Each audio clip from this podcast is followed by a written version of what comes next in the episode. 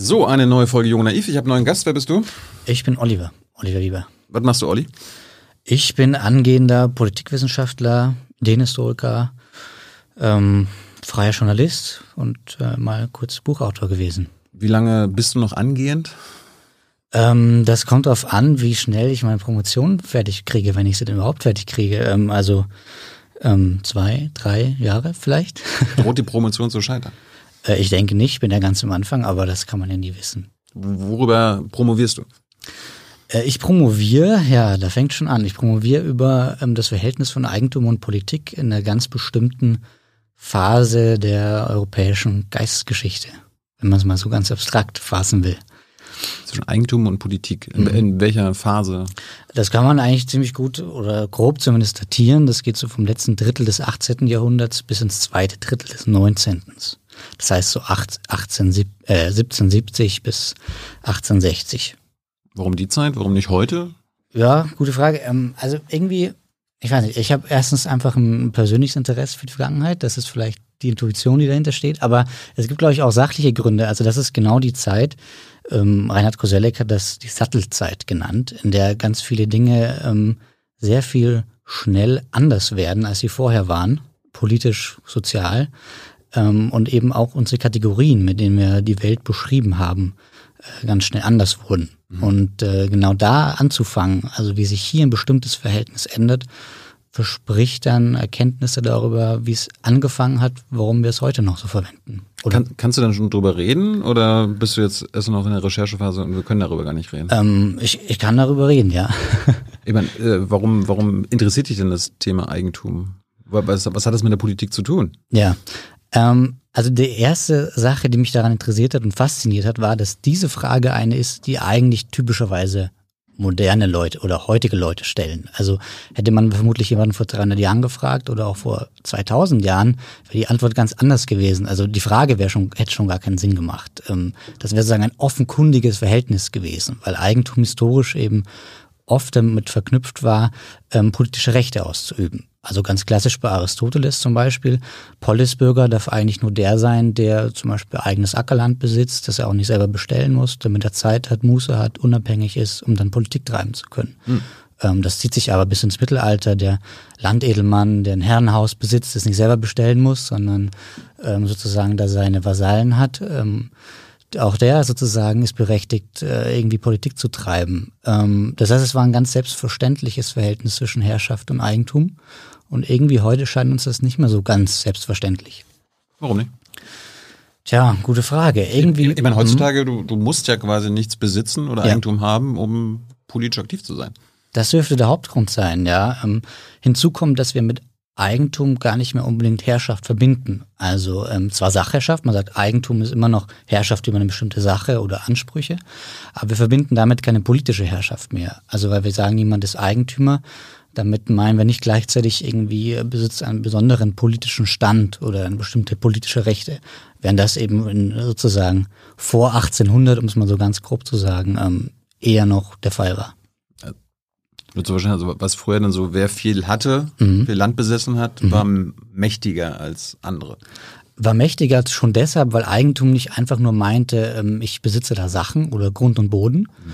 sondern weil das meinte, ich äh, habe auch sozusagen bestimmte Rechte, Gerechtsame, hieß das zum Beispiel im Mittelalter, über ähm, die Leute, die das Land bestellen. Also ich bin zum Beispiel auch Gerichtsherr über diese Leute. Mhm. Ähm, das heißt, äh, Eigentum heißt nicht nur einfach, ich besitze da Sachen, Sachwerte, sondern diese Sachwerte, da sitzen auch Menschen drauf und über die habe ich auch bestimmte Rechte. Sozusagen. Die besitze ich auch. Nicht so, wie ich Sachen besitze, aber in gewisser Weise auch, ja. Hat dann, hat dann äh, das Thema Eigentum und Politik auch was mit Sklaverei zu tun in der auf jeden Zeit? Fall. Ähm, Im Mittelalter natürlich nicht mehr so, aber in der Antike auf jeden Fall. Also, ja, ähm, du meinst ja 1770 bis Mitte 19. Jahrhundert, da sind wir auch bei der Sklaverei in Amerika und so, Europa. Ja, auf jeden Fall. Also, dass man in Amerika sozusagen einen Sklaven als Eigentum besitzen, einen Menschen als Eigentum besitzen konnte, kommt natürlich noch aus dieser Tradition, der Vorstellung, dass ähm, Herrschaft auszuüben ähm, nicht einfach auf Sachen beschränkt ist, sondern auch Personen meinen kann. Hm. Woran muss man denn da forschen, um am Ende eine Promotion zu bekommen? Warum muss man daran? Nee, wo, woran mhm. forschst du denn da? Also womit be beschäftigst du dich denn konkret? Also was liest du, mhm. was mhm. erforschst du? Also ein echter Historiker würde sagen, äh, würde andere Dinge tun. Der würde ins Archiv gehen und würde schauen, wie bestimmte Menschen sich verhalten haben oder was der preußische Hof wann getan hat und geschrieben hat. Genau. Ähm, was ich tue, ist sozusagen äh, Historiker in Light-Version. Also ich schaue mir ähm, typischerweise Quellen an, die öffentlich zugänglich sind, weil sie bekannt sind. Also ähm, politische Schriftsteller aus der Zeit, politische Philosophen aus der Zeit, ähm, die Traktate hinterlassen haben, Aufsätze, Bücher, die ähm, in ihre Zeit interveniert haben, politische Vorstellungen vertreten haben. Und ich schaue mich, wie die, ich schaue mir an, wie die sich in der Zeit über verändern. Und zwar, wenn man, was das Verhältnis von Eigentum und Politik betrifft. Hm. Hey Leute, der heutige Supporter dieser Sendung ist ihr alle. Und ihr alle seid die beste Unterstützung für unabhängigen, kommerzfreien Politikjournalismus auf dem Publikumsmarkt. Und darum bin ich ein Fan davon. Also ein Fan von euch. Macht weiter so. Per PayPal oder Überweisung. Danke dafür und jetzt geht's weiter. Woher kommt eigentlich das Wort Eigentum? Wissen wir das? Äh, ja, das wüsste man, hätte ich es jetzt äh, genauer im Kopf. Aber wir wissen es ganz gut, glaube ich, generell. Ich kann das noch nicht genau rekonstruieren. Äh, es kommt auf jeden Fall von zu eigen haben, also ähm, quasi mir angehörig sein auf irgendeine Art. Ähm, aber die genaue Etymologie, da müsste man jetzt nochmal irgendwie die geschichtlichen Grundbegriffe oder so aufschlagen. Ist mir jetzt gerade nur eingefallen. Ja. Falls es jemand weiß, ja. gibt's Hans mit und äh Also auf jeden Fall ein Wort, das nicht die deutsche Sprache erfunden hat, ähm, sondern natürlich in der Antike schon vorliegt ähm, und dann übernommen wird oder sich vermischt auch irgendwie, man könnte sagen, also weiß ich jetzt nicht, aber wahrscheinlich auch ein allgemeinmenschliches Wort. Hm. Zumindest relativ weit verbreitet. Ich meine, heutzutage ähm, reden wir weniger um über das Verhältnis Eigentum Politik, sondern äh, Thema auch hier in der Sendung ist auf die Vermögensungleichheit. Mhm. Äh, ist denn, hat denn Eigentum im Verhältnis zur Politik auch was mit unserer Vermögensungleichheit zu tun oder ist denn ist das nochmal was Separates? Also gibt es irgendwie auch Eigentumsungleichheit? Ähm, nee, Oder also reden, reden wir da von. Ja, nee, also Eigentum habe ich jetzt gewählt, weil das für die politische Ideengeschichte einfach ein zentraler Begriff war, für die Tradition. Aber heute, klar, da reden wir nicht über Eigentum in erster Linie, sondern über Vermögen, Einkommen und so weiter. Ähm, das ist natürlich nicht ganz dasselbe irgendwo, aber ähm, es hat natürlich sehr stark damit zu tun. Also jemand, der viel Vermögen besitzt, so könnte man zum Beispiel, wenn man ähm, die ja die Grundlagen der damaligen politischen Theoretiker, die ich jetzt untersuche, heranzieht, ähm, ist zum Beispiel unabhängiger. Also jemand, der ein gewisses Vermögen besitzt, ähm, kann nicht so leicht äh, beeinflusst oder erpresst, erpresst werden. Ähm, der hm. kann politische Entscheidungen treffen, ähm, ohne ohne oder zu, kann politische Entscheidungen treffen und zum Beispiel auch die Folgen tragen, also ökonomische Folgen, die damit einhergehen. Ähm, das heißt natürlich, also wie gesagt, das ist jetzt nicht mein, mein Fachgebiet, aber das hängt direkt damit zusammen. Wenn es früher so war, wer viel Eigentum hatte, hat auch oder viel Macht ausgeübt, nicht mhm. nur über, äh, also quasi in einem Land, sondern auch über die Menschen, die er da anstellt oder mhm. besitzt. Ähm, aber wir reden ja heute heutzutage auch darüber bei der Vermögensungleichheit, dass wir viele Überreiche haben mhm. oder Superreiche. Mhm. Die haben ja auch mehr Macht, also politische Macht, als Leute, die eben nichts besitzen. Mhm. Ja, also das ist, müsste man sagen, eigentlich gar kein neues Phänomen, sondern eigentlich so uralt wie irgendwie ähm, wahrscheinlich die politische Menschheitsgeschichte. Ähm, deswegen äh, verwunderlich eher, dass wir sozusagen das jetzt erst wieder sozusagen alles bemerken und zum Problem machen und thematisieren. Ja, wie, wie kommt das? Also äh, wie, wie kommt es, dass wir jetzt über Jahrzehnte, mhm. also die Vermögensungleichheit in Deutschland geht ja seit Jahrzehnten, die Schere geht ja immer weiter auseinander. Mittlerweile mhm. sind wir bei zwei Familien, die so viel Vermögen besitzen wie die unteren 42 mhm. Millionen. Und trotzdem, so die Politik erkennt das jetzt mittlerweile an, aber so richtig was tun können und wollen, passiert ja noch nicht.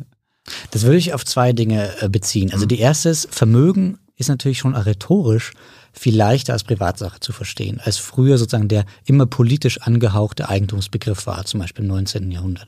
Ähm, Vermögen ist, klingt erstmal einfach wie jemand, was er sozusagen gespart hat oder gekauft hat, ähm, ähm, was ihn erstmal nur angeht. Und das stimmt zu einem gewissen Punkt bestimmt auch.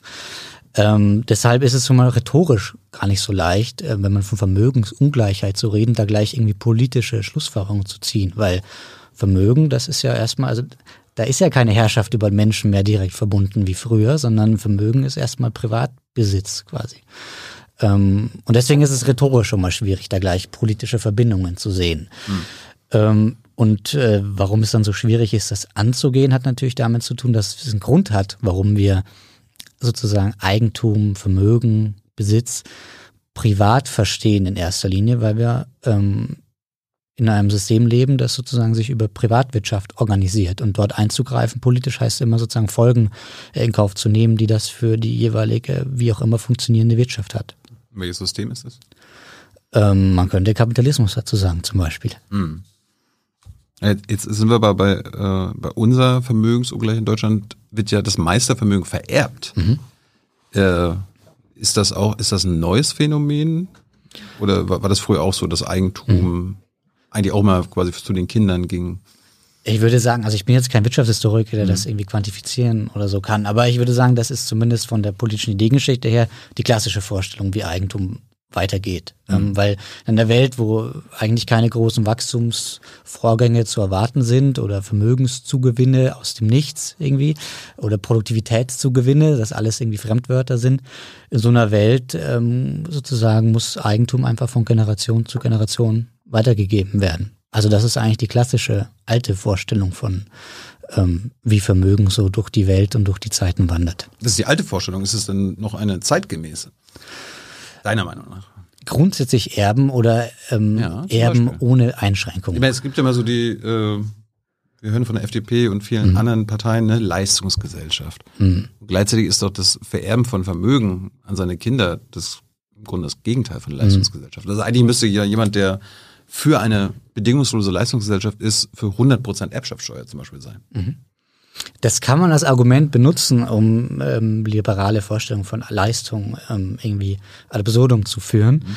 Ähm, ich halte es jetzt, also ich bin selbst kein Linker, aber um mich mal in die Perspektive derjenigen zu bringen, die das äh, kritisieren wollen, ähm, finde ich es keine kluge Strategie, weil das heißt ja sozusagen eine Leistungsgesellschaft in ökonomischem Sinne als ähm, als ja, Kriterium zu akzeptieren. Also es das heißt zu sagen, wir wollen wirklich eine Gesellschaft, in der sozusagen jeder genau bemessen, man bemessen kann, was er leistet und nur genau das soll er auch haben ähm, im ökonomischen Sinne. Ich, ich, ich würde eher quasi auf die Logik derjenigen, die mhm. diese Leistungsgesellschaft propagieren, eingehen. Darum ja diese Logik mit, genau. man muss ja für 100% Erbschaft schaffen. Also wir sagen, als Rhetorik ist es natürlich irgendwie ein gutes Argument, weil dann kann man sagen, ihr redet immer von Leistungsgesellschaft, aber das würde doch bedeuten XY. Ja. So. Ähm, aber ob es ein eigener, kluger Gesellschaftsentwurf ist, das ist dann nochmal vielleicht eine andere Frage. Jetzt hast du gesagt, das äh, Thema so Eigentumsungleichheit, Vermögensungleichheit ist ja kein neues Phänomen. Mhm. Äh, wir haben es ja dann über all die Jahrhunderte immer wieder geschafft, dass sich dann diese Schere wieder geschlossen hat. Nicht? Ähm, es gibt sicher diese Momente, aber die sind sicher in der Minderzahl und meistens eher mit Kriegen oder Seuchen oder so verbunden gewesen. Genau, das wäre wär jetzt meine Frage. Müssen wir jetzt irgendwie auf, eine, auf einen großen Krieg oder eine große Katastrophe warten, bis da die Schere wieder auseinander, äh, also zusammengeht? Weil das wäre ähm, ja schrecklich. Das ja hoffentlich nicht, nein. Aber ähm, leider ist es tatsächlich so, dass die Momente, in denen man das geschafft hat, in der Geschichte rar gesät sind. Ähm, hm. Eine Zeit, in der das sicherlich so relativ gut funktioniert hat. Natürlich gab es davor den Zweiten Weltkrieg, aber dann eben auch sozusagen Folgewirkungen, die nicht mehr, die von der Politik her kamen und nicht mehr vom Krieg selbst, ähm, war in den 30 Jahren nach dem Zweiten Weltkrieg bis in die 80er hinein, wo man sehen kann, dass ähm, ja sämtliche oder fast alle Indikatoren für Ungleichheit zusammenschrumpfen. Könnte man sich wieder daran erinnern. Klar, aber da müsste man vielleicht auch mal fragen, ähm, in welcher genauen historischen Situation hat das eigentlich funktioniert? Also ähm, nach einer Katastrophe, ne? Das nach Land, einer Katastrophe. Land lag am Boden, die Länder lagen am Boden. Genau, nach einer Katastrophe, die man irgendwie als Wiederaufbau betrachten konnte ähm, und deswegen schon mal ganz andere irgendwie Grundprinzipien gelten, als wenn man schon in einer Gesellschaft lebt, die sich irgendwie einfach nur fortentwickeln will. Ähm, sehr viele andere Dinge, die sich, rein, sicher mit reinspielen. Ideenhistorisch würde ich jetzt sagen, ähm, war da sicher auch ein Riesenpunkt, dass man ähm, gesehen hat, in in was für Krisen und Katastrophen die erste Hälfte des 20. Jahrhunderts geführt hat und dass die Art, eine Gesellschaft zu führen, wie sie, also wie sie da äh, geführt wurde, offensichtlich nicht funktioniert hat. Also für niemand, für fast niemanden. Ähm, also selbst eben für einen Reichen oder Industriellen, der am Ende dann sozusagen ähm, zerbombt wurde oder was auch immer, selbst für den war das am Ende kein guter Deal. Und mhm. äh, in einer solchen Situation ist es sicher leichter, einen allgemeinen Konsens herzustellen, dass man anders ähm, Reichtum verteilen muss. Und heutzutage funktioniert der Staat, die Gesellschaft eigentlich, eigentlich immer noch für genug viele, dass sich das nicht ändern muss? Ähm, ich würde sagen, das ist immer so die Grundannahme, von der man gleich ausgehen muss. Also solange die Dinge sich nicht ähm, verändern im Sinne von Revolution oder großen Wahlumschwüngen, mhm. ähm, wird man davon ausgehen müssen, dass es in irgendeiner Art und Weise in Ordnung ist. Das heißt nicht, dass es ähm, sozusagen aus theoretischen Gründen in Ordnung ist oder dass alle Leute sich jeden Tag zwei Stunden hinsetzen, drüber nachdenken und zum Ergebnis kommen, das passt alles. Aber auf irgendeine Art werden sie das Gefühl haben, zumindest etwas ganz anderes jetzt zu tun, wird schlechter sein, als irgendwie fortzufahren. Ein gutes Beispiel ist ja jetzt die neue Regierung. Mhm. Also jetzt so als politischer Beobachter, Journalist, kommt einem im Großen und Ganzen die Politik ähnlich vor wie die zuvor äh, unter CDU geführte. Kommt dir das auch so vor? Ähm, Oder wie erklärst du dir das? Mir kommt das im Grundsatz auch so vor, aber ich hätte das jetzt auch nicht anders erwartet in dieser Dreierkonstellation, die nicht? ja, ähm, also von der eine Partei ja auch noch dieselbe ist, die eine Vorgängerregierung war. Also schon deswegen ist ja kein kompletter Machtwechsel. Ähm, eine Partei, die ideologisch eher konträr zu den anderen beiden steht, also die FDP, ähm, in der man notgedrungenerweise ähm, einen bestimmten Mittelpunkt finden muss, der nicht so weit davon entfernt liegen wird, was bisher der Status quo war. Wie kommt das?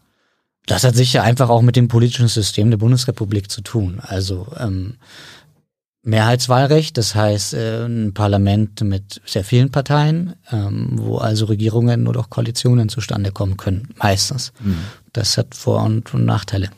Auf der anderen Seite, wenn man nach Amerika guckt, da gibt es ja eigentlich nur so ein Zwei-Parteien-System. Mhm. Eine Partei ist in der Opposition, die andere an der Macht. Aber im Großen und Ganzen, wenn die Demokraten an der Macht sind, passiert dann auch nicht so viel. Und gerade, mhm. obwohl sie im, im, Wahlkampf dann immer gute, auch eher linke Ideen haben, progressive mhm. Ideen, die das Land dann besser machen und dann passiert aber zu wenig. Ja, da würde ich sagen, das stimmt zwar, dass es eine klare Unterscheidung Opposition und Regierung gibt, aber die USA sind ja kein parlamentarisches Regierungssystem. Das ja. heißt, es gibt einen Präsidenten und es gibt den Kongress und den Senat. Und äh, das heißt, es kann zum Beispiel passieren, dass der Präsident nur ein, zwei Jahre regier wirklich durchregieren kann, sozusagen, und dann hat er plötzlich mit einer Gegenmehrheit in den Kammern zu tun. Das wäre die eine Sache. Die andere Sache ist, dass die Demokraten ja aktuell ähm, eine hauchdünne Mehrheit haben im Senat, ähm, wo man natürlich auch recht, recht recht sieht, wer dann sozusagen das Zünglein an der Waage ist. Also das ist natürlich der allerletzte Abgeordnete aus ideologischer Sicht, der am nächsten an den Republikanern steht. Ja, und der muss überzeugt werden. Ähm, und wenn er nicht überzeugt werden kann, dann kann man keine Gesetzespakete durchbringen. Und der dritte Punkt wäre vermutlich Lobbyismus. Also ähm, hm. Solange das eine Rolle spielt, ähm, werden bestimmte starke politische Vorhaben, die aber auf Last, zu Lasten bestimmter Lobbygruppen gehen, immer abgebremst werden. Jetzt beschäftigst du dich ja mit äh, Demokratie, äh, Republik und die ganze Geschichte dazu. Äh, die große Frage, die jetzt in den letzten Jahren auch bei Jung Naiv immer, immer eine Rolle spielt, können wir überhaupt demokratisch jetzt zum Beispiel was gegen den Klimawandel tun? Also wirklich mhm. echte Maßnahmen ergreifen die dann quasi auch gewisse Einschnitte für die Gesellschaft und so weiter mhm. bedürfen. Glaub, glaubst, du, glaubst du daran?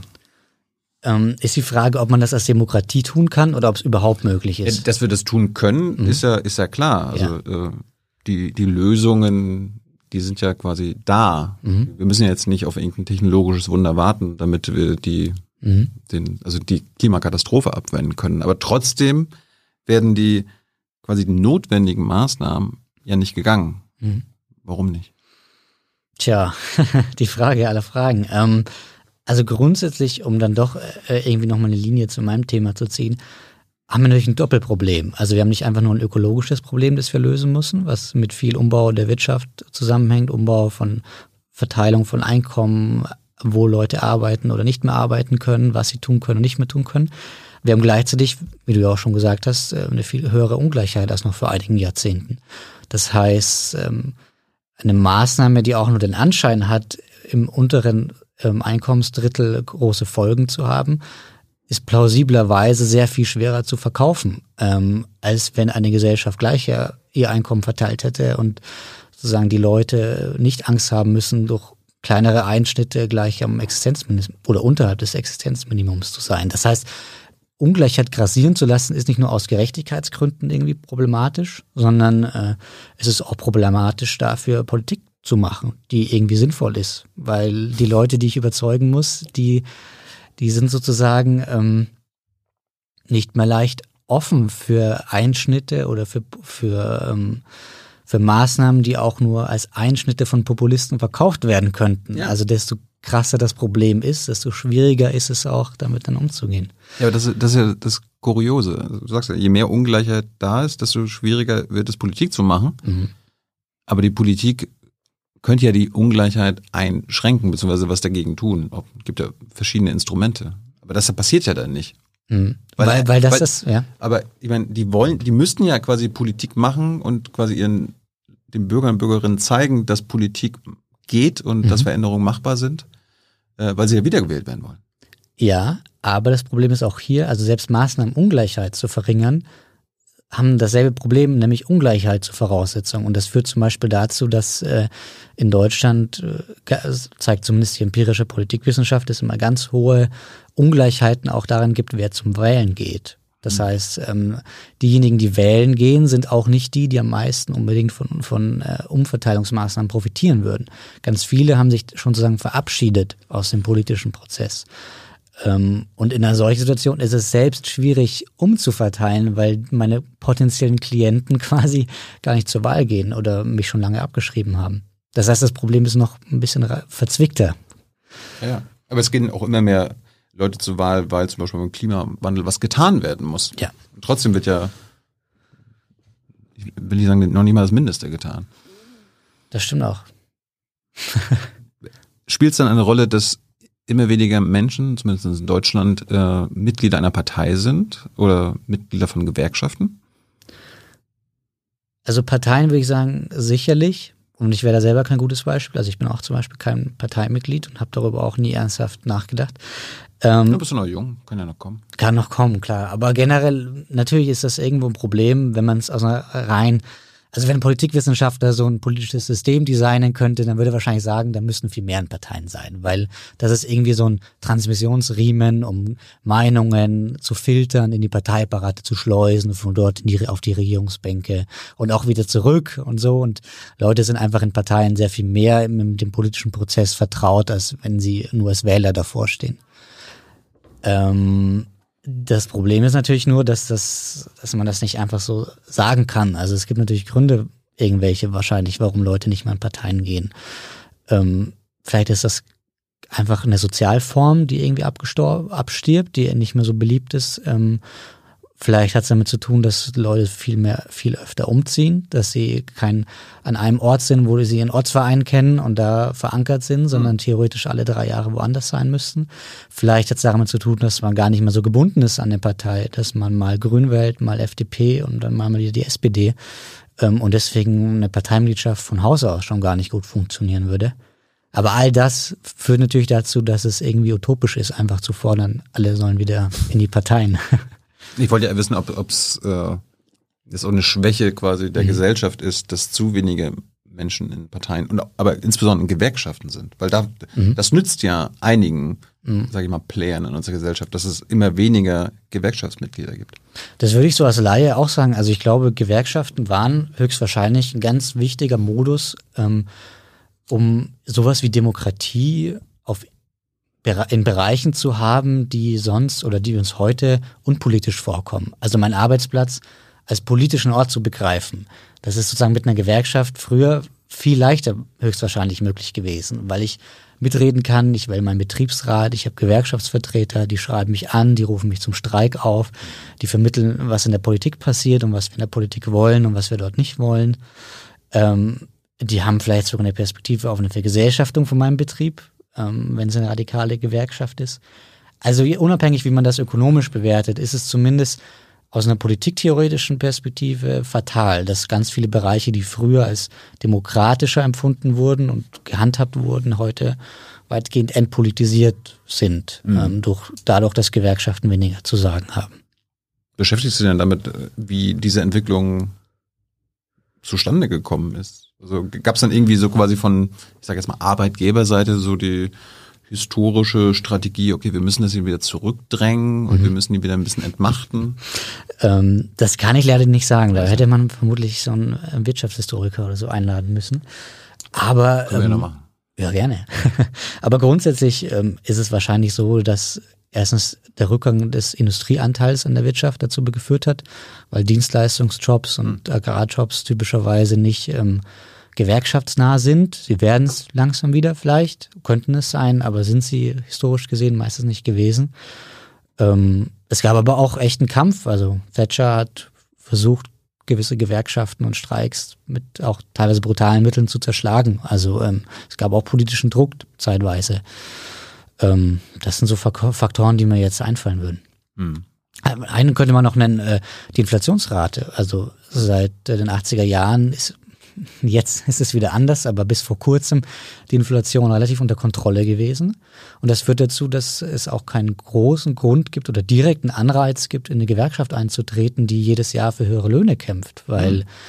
äh, ich kann das ja auch irgendwie individuell aushandeln, wenn ich ähm, bedenke, ich habe eine bessere Leistung erbracht. Und Inflation, wenn es kein gesamtgesellschaftsproblem ist, muss auch keine gesamtgesellschaftliche Gruppe sich darum kümmern. Das wäre jetzt eine Idee für unsere Gewerkschaften, sich damit wieder zu beschäftigen.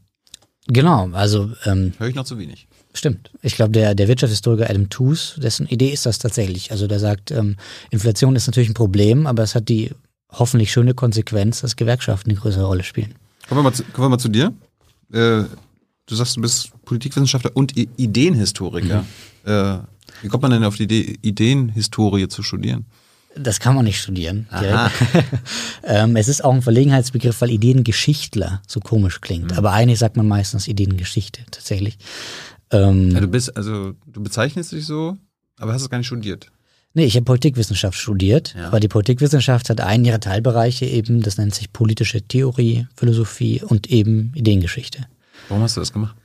Was, warst du in der Schule schon politisch aktiv und wolltest dann?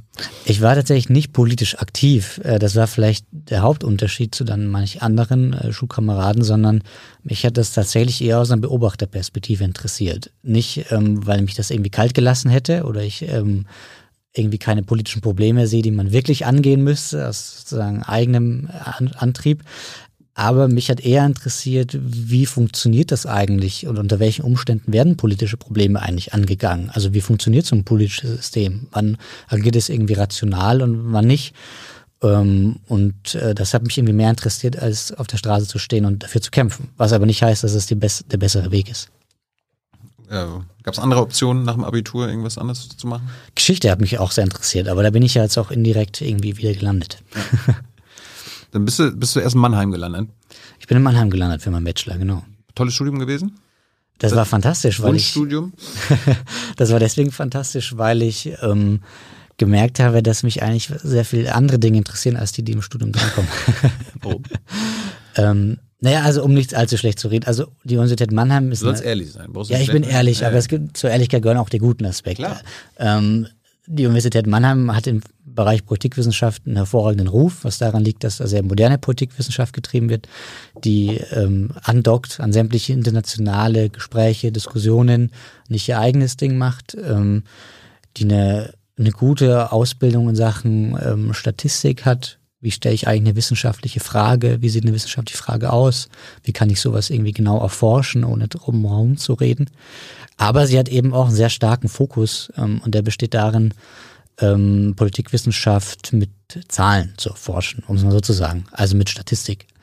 Ähm, und das ist an sich auch eine ganz gute Methode, aber ich habe gemerkt, ähm, wenn man sie ausschließlich betreibt, dann geht einem irgendwie einiges verloren, weswegen man das Studium ja eigentlich angefangen hat. Wie kann man, wie kann, kann man mit Statistik und Zahlen Politik beschreiben? Naja, du hast ja heute ganz viele, also schon Fragen formuliert, zum Beispiel, warum haben die Leute, ähm, warum wählen die das? Oder warum sind die nicht mehr in Parteien? Oder warum sind die nicht mehr in Gewerkschaften? Jetzt habe ich versucht, irgendwie historisch plausible Gründe dazu finden, die man nennen kann. Ähm, aber ein echter quantitativer Politikwissenschaftler, der würde vielleicht schauen, haben wir da einen Datensatz? Also haben wir da mal Leute befragt dazu? 1000 oder 2000 Stück. Und was sagen die dann in so einem standardisierten Format? Ähm, sind sie unzufrieden mit dem, ja oder nein? Ähm, bringt ihnen die persönlich was, ökonomisch, eins bis zehn, irgendwie sowas. Und dann werten wir das aus und dann können wir schauen, ähm, korrelieren, also hängen manche ihrer Aussagen damit zusammen, ob sie in dieser Gewerkschaft noch sind oder nicht. Und so würde das zum Beispiel funktionieren. Dann könnte man eine ziemlich klare Frage, warum sind die Leute nicht mehr in Gewerkschaften, mit einer statistischen Untersuchung erforschen und beantworten, womöglich. Also die Zahlen, die die Bevölkerung liefert, anstatt sich quasi eigene Gedanken zu machen und eigen, ja. eigenständig zu erforschen? Naja, also das ist natürlich eine generalisierende Methode. Also damit schaut man einfach sozusagen eine ganze Bevölkerung an und schaut, was die so antwortet. Mhm. Ähm, das hat natürlich eigene Beschränkungen, weil die Leute sind erstens nicht immer ehrlich in solchen Interviews. Und zweitens gebe ich ja durch meinen Fragebogen schon einiges vor. Also ich habe schon genaue Vorstellungen, was die antworten könnten. Und erst daraus lerne ich dann, was sie dann wirklich geantwortet haben. Und in dem Bereich macht es auch Sinn. Aber ähm, einige Gründe gehen mir natürlich da verloren, was die Leute vielleicht gar nicht wissen, warum sie ausgetreten sind, gar nicht angeben. Und natürlich gibt es andere Methoden, das zu machen. Also ein qualitativer Forscher, der würde zum Beispiel nicht 1000 oder 2000 Leute befragen. Der könnte schon, aber dafür meistens keine Zeit. Der würde sich vielleicht 10 raussuchen oder 20 und würde mit denen mal ganz lange sprechen, so vier oder sechs Stunden, also noch länger als wir hier heute, und würde dann ähm, gar keine so ganz vorgefesten äh, Formulare haben, sondern er würde eher so fragen, sind Sie in der Gewerkschaft? Dann sagen die, nein. Können Sie sich vorstellen, warum nicht? Und dann sagen, aus den Antworten heraus entwickeln. Das wäre eine andere Möglichkeit. Ähm, also statt Multiple Choice offene Antwort. Genau. Damit habe ich weniger Vorgaben, lege weniger hinein, was sozusagen eh schon von meiner Frage herkommt. Mhm. Und erfahre womöglich ganz neue Dinge, also die ich nicht eben schon wusste, dass sie das vielleicht antworten, sondern die da irgendwie herausquillen oder heraus ähm, luren quasi aus diesen Antworten. Und eine dritte Möglichkeit wäre, was ein Historiker sich das anschauen würde. Der würde einfach Quellen anschauen, äh, die Austrittszahlen in einem bestimmten Zeitraum, dann würde er schauen, ähm, gegen da irgendwelche Briefe ein, gegen da Begründungen ein, wenn man sich abmeldet aus der Gewerkschaft. Sind da Gewerkschaften vielleicht auch verloren gegangen? Hat sich die Strategie geändert? in der Zeit. Mhm. Das wäre eine dritte Variante. Und ich habe äh, keine starke Präferenz für eine der dreien. Es war nur so, dass in Mannheim ausschließlich eine gelehrt wurde. Dann bist du für den Master geflüchtet nach Regensburg. Genau. Ich, also das hatte einen schönen Vorteil, dass ich auch in der Nähe aufgewachsen bin, aber es hatte. Aus Bayern? Ich komme aus Bayern, ja. genau, aus, aus Kehlheim. Das ist so eine halbe Stunde von Regensburg entfernt. Aber es hatte auch den sachlichen Vorteil, dass dort ähm, durch die, ja, das glaube ich, kann man ohne despektierlich zu sein, zu sagen, provinziellere Stellung im Vergleich zu einer Universität wie Mannheim, ähm, Professoren auch noch ihr eigenes Ding machen konnten und eigene Vorstellungen und Methoden hatten, die sie verfolgten, unabhängig davon, was man glaubt, was irgendwie ähm, die Zukunft der Politikwissenschaft sein müsste. Und das gibt halt erstens Pluralität, Auswahl, eine Vielheit an Möglichkeiten, an Politik ranzugehen und zweitens viel Freiraum, über eigene Herangehensweisen nachzudenken. Und deshalb war das ganz bequem. Wer hat dich in, deiner, in deinem Studium geprägt, also als Hochschullehrer, Hochschullehrerin, oder Leute, die du gelesen hast, die dich dann ähm. so auf den Pfad gebracht haben, auf den du jetzt bist? Ähm, also, wenn ich sicherlich am meisten zu tun habe, war Professor Karl Friedrich Herb in Regensburg. Der dürfte nicht allzu bekannt sein, aber ähm, ein hervorragender Lehrer gewesen, der zeigen konnte, wie man, wie man Texte anschaut, wie man über Texte redet. Ähm, also es war politische Ideengeschichte ähm, darüber diskutieren konnte, ohne vorher schon zu wissen, was da eigentlich rauskommen, rauskommt. Also wenn man Rousseau hört oder Kant oder Hobbes oder irgendwen anders oder Marx, dann hat man meistens schon eine ziemlich klare Vorstellung im Kopf. Und äh, da konnte man in einem echten Seminar lernen oder anschauen, wie das eigentlich läuft, wenn, wenn all diese Vorstellungen erstmal durchgestrichen werden und dann schaut man, was sich aus dem Text heraus entwickelt. Mhm. Aber gelesen habe ich natürlich sehr viel. Ich habe mich sehr viel für antike politische Philosophie interessiert, Platon, Aristoteles. Ähm, Rousseau habe ich viel gelesen in der Zeit. Ähm, das waren so Autoren. Gibt es irgendwelche Autoren, die du meidest? Ähm, Leute, die große Ideen hatten, wo du sagst, nee, damit beschäftige ich mich nicht. Ja, die gibt es objektiv schon. Also wenn mich jetzt jemand so beobachtet, würde sagen, die meide da irgendwie. Mhm. Ähm, ich würde aber jetzt nicht sagen, das mache ich bewusst, weil ich das irgendwie schlecht finde oder oder dafür müsste ich es ja schon mal gelesen haben, um das schlecht zu finden. Ähm, es ist eher so eine wahrscheinlich unterbewusste Aversion oder etwas, was man erstmal noch nicht viel anfangen kann. Ähm, das wären typischerweise dann eher ähm, ja politische Philosophen aus dem zweiten Hälfte des 20. Jahrhunderts. Ähm, Rawls zum Beispiel ist ein ganz bekannter, sehr wichtiger politischer Philosoph, äh, mit dem ich mich aber zum Beispiel kaum befasst habe. Mhm. Im Gegensatz zu vielen, vielen anderen, vermutlich. Gibt es irgendwelche historischen Gestalten, Philosophen, Politikwissenschaftler oder so, denen deine Forschung am nächsten kommt?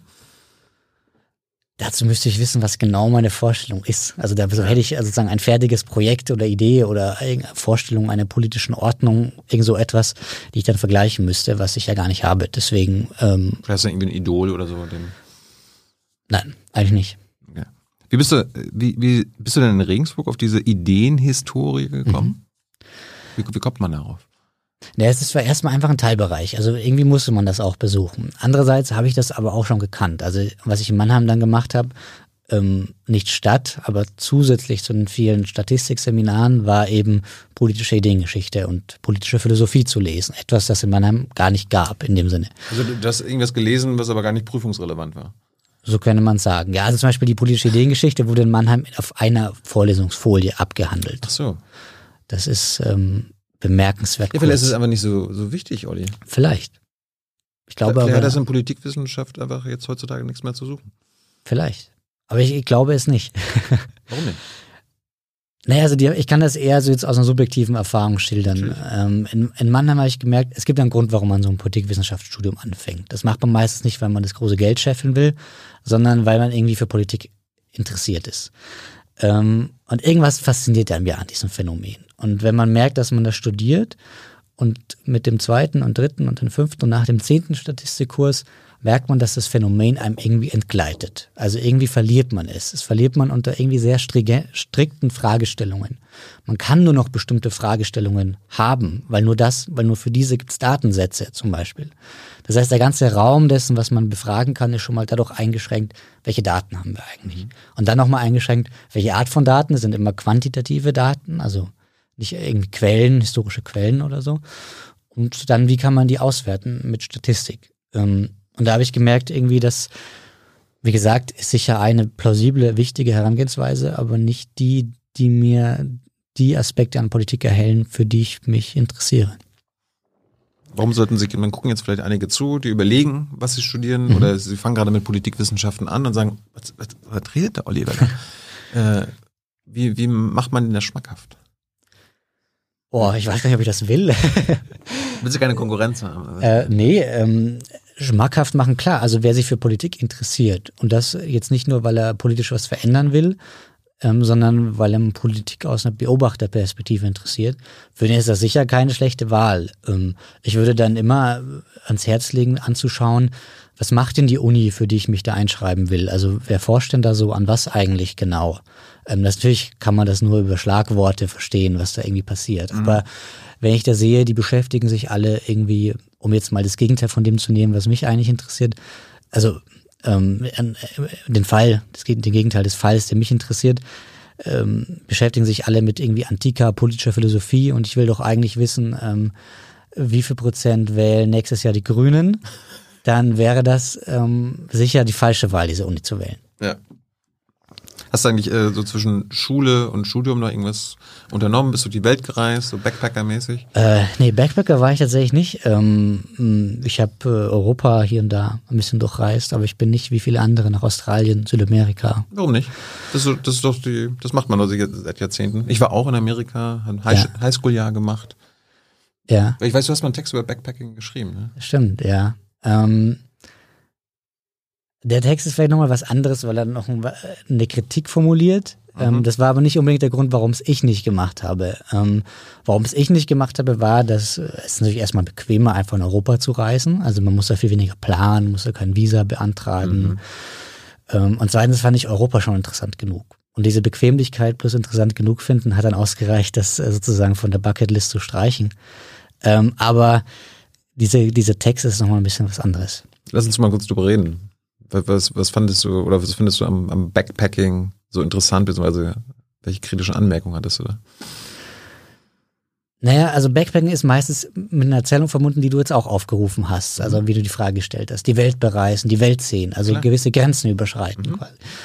Ähm, und mich hat einfach nur interessiert, erstmal wirklich könnte man sagen, empirisch anzuschauen, wie sieht denn dieses Grenzenüberschreiten eigentlich aus? Also ich habe da keine Forschung gemacht oder irgendwas, ich habe einfach konsultiert, wer darüber schon geschrieben hat, wer da mal dabei war. Und es gibt da tatsächlich sehr interessante Studien aus der Ethnographie, wo wirklich Menschen, ähm, Forscher einfach mitgereist sind und dann wie so Beobachtungsobjekte quasi das untersucht haben, was da ja, passiert.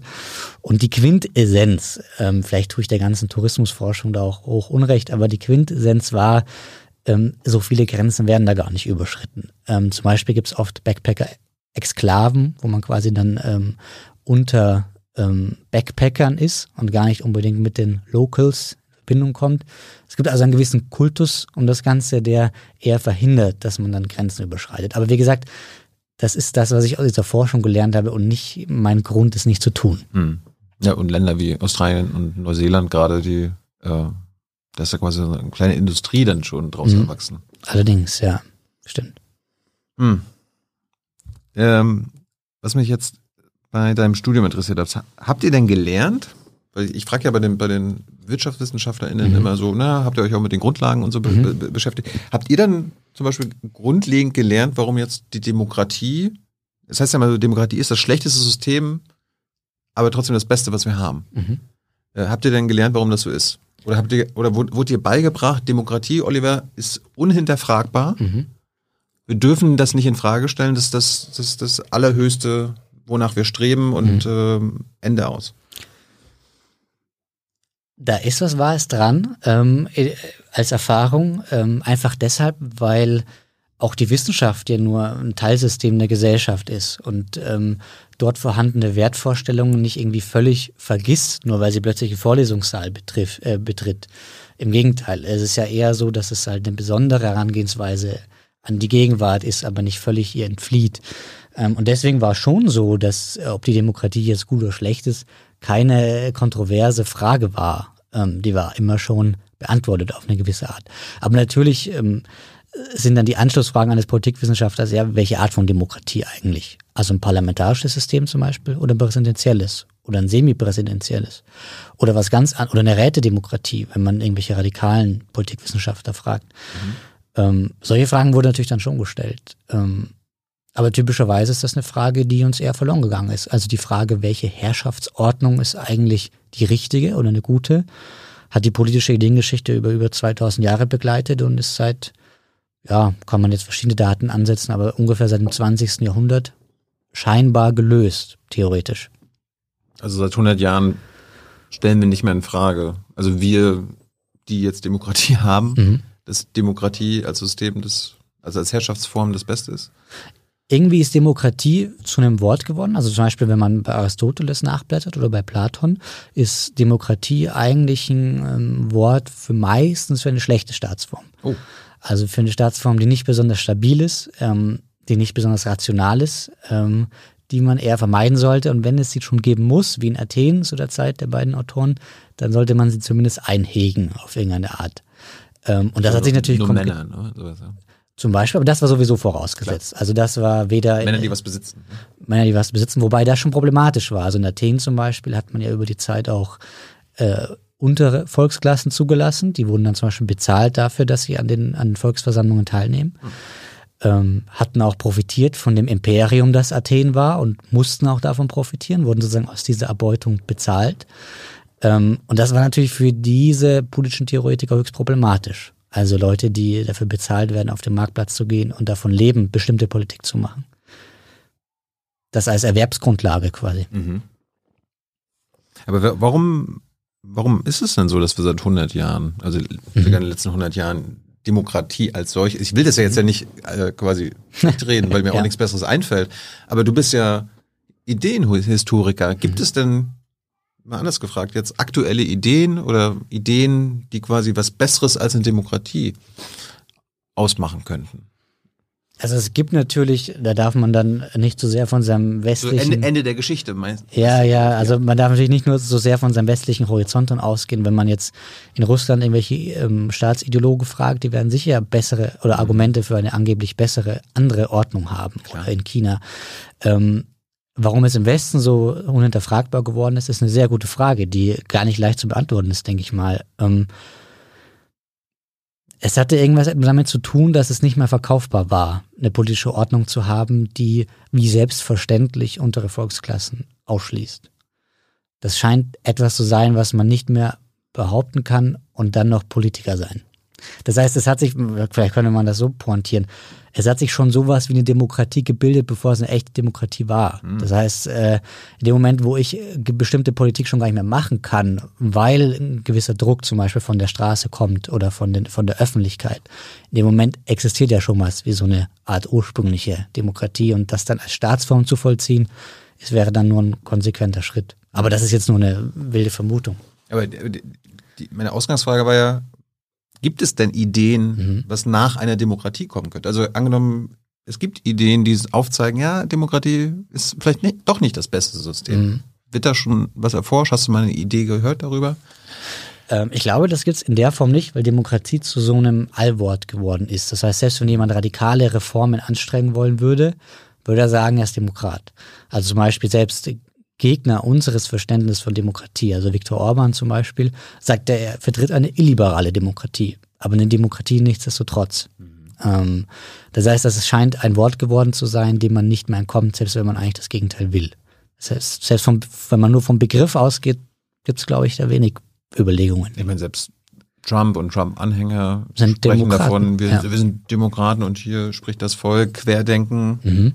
AfDler beziehen sich auch mal auf Demokratie. Ja, das ist so eine Universal, Universalwert geworden, auf den sich alle berufen, der natürlich die Streitschlichtung dann eher schwieriger macht, eigentlich. Hm. Jetzt hast du ja ähm, ähm, in deinen Texten hast du ja mal davon gesprochen, dass es früher, zu, ich weiß nicht, ob es heute noch so ist, zwischen wahrer und reiner Demokratie unterschieden wird. Mhm. Kannst du das mal erklären? Was, was ist eine wahre Demokratie und was ist eine reine Demokratie? Was wird damit gemeint? Also vielleicht habe ich mich da verschrieben, aber normalerweise würde ich sagen, wahre und reine sozusagen wurden beide als ein bestimmter Typus verstanden und mhm. im Gegensatz zu einer anderen Form von Demokratie. Okay, dann machst du. Ähm, die reine Demokratie ist sozusagen die klassische Form, also Volksherrschaft im wörtlichen Sinne. Das heißt, die Leute, die auf der Straße rumlaufen, in einer bestimmten Gegend, in einem bestimmten Staat, ähm, die entscheiden direkt und unmittelbar in beinahe jeder Hinsicht, was zu tun ist. Also direkte Demokratie, was wir genau. so sagen würden. Also das ist das, was zum Beispiel Platon vor Augen hat, wenn er Demokratie kritisiert. Ähm, eine Staatsform, in der wirklich der Demos, der, athenische Demos auf der Straße nicht nur entscheidet, ähm, wohin schicken wir unsere Flotte, der Welt auch die Strategen, der Welt nicht nur, es wird sogar ausgelöst, aus, ausgelost aus den äh, Vertretern, äh, aus der Bürgerschaft. Der bestimmt, äh, da werden sämtliche Magistrate aus dem Demos ausgelost. Mhm. Die ähm, die vollziehen sozusagen die Gesetze sogar. Ähm, die sind Gerichtsherr. Also wir hatten vor den mittelalterlichen Gerichtsherr, da ist der Demos Gerichtsherr. Ähm, das heißt, es gibt so gut wie kein, keine Hinsicht, in der der Demos nicht entschieden oder entscheiden würde. Das erinnert mich so ein bisschen an Trump, Querdenken und mhm. so weiter. Mhm. Oder? Auf jeden Fall. Also klar, das ist die, der Topos, mit dem man auf die Straße geht. Ähm, die da oben entscheiden irgendwas anderes, als wir wollen.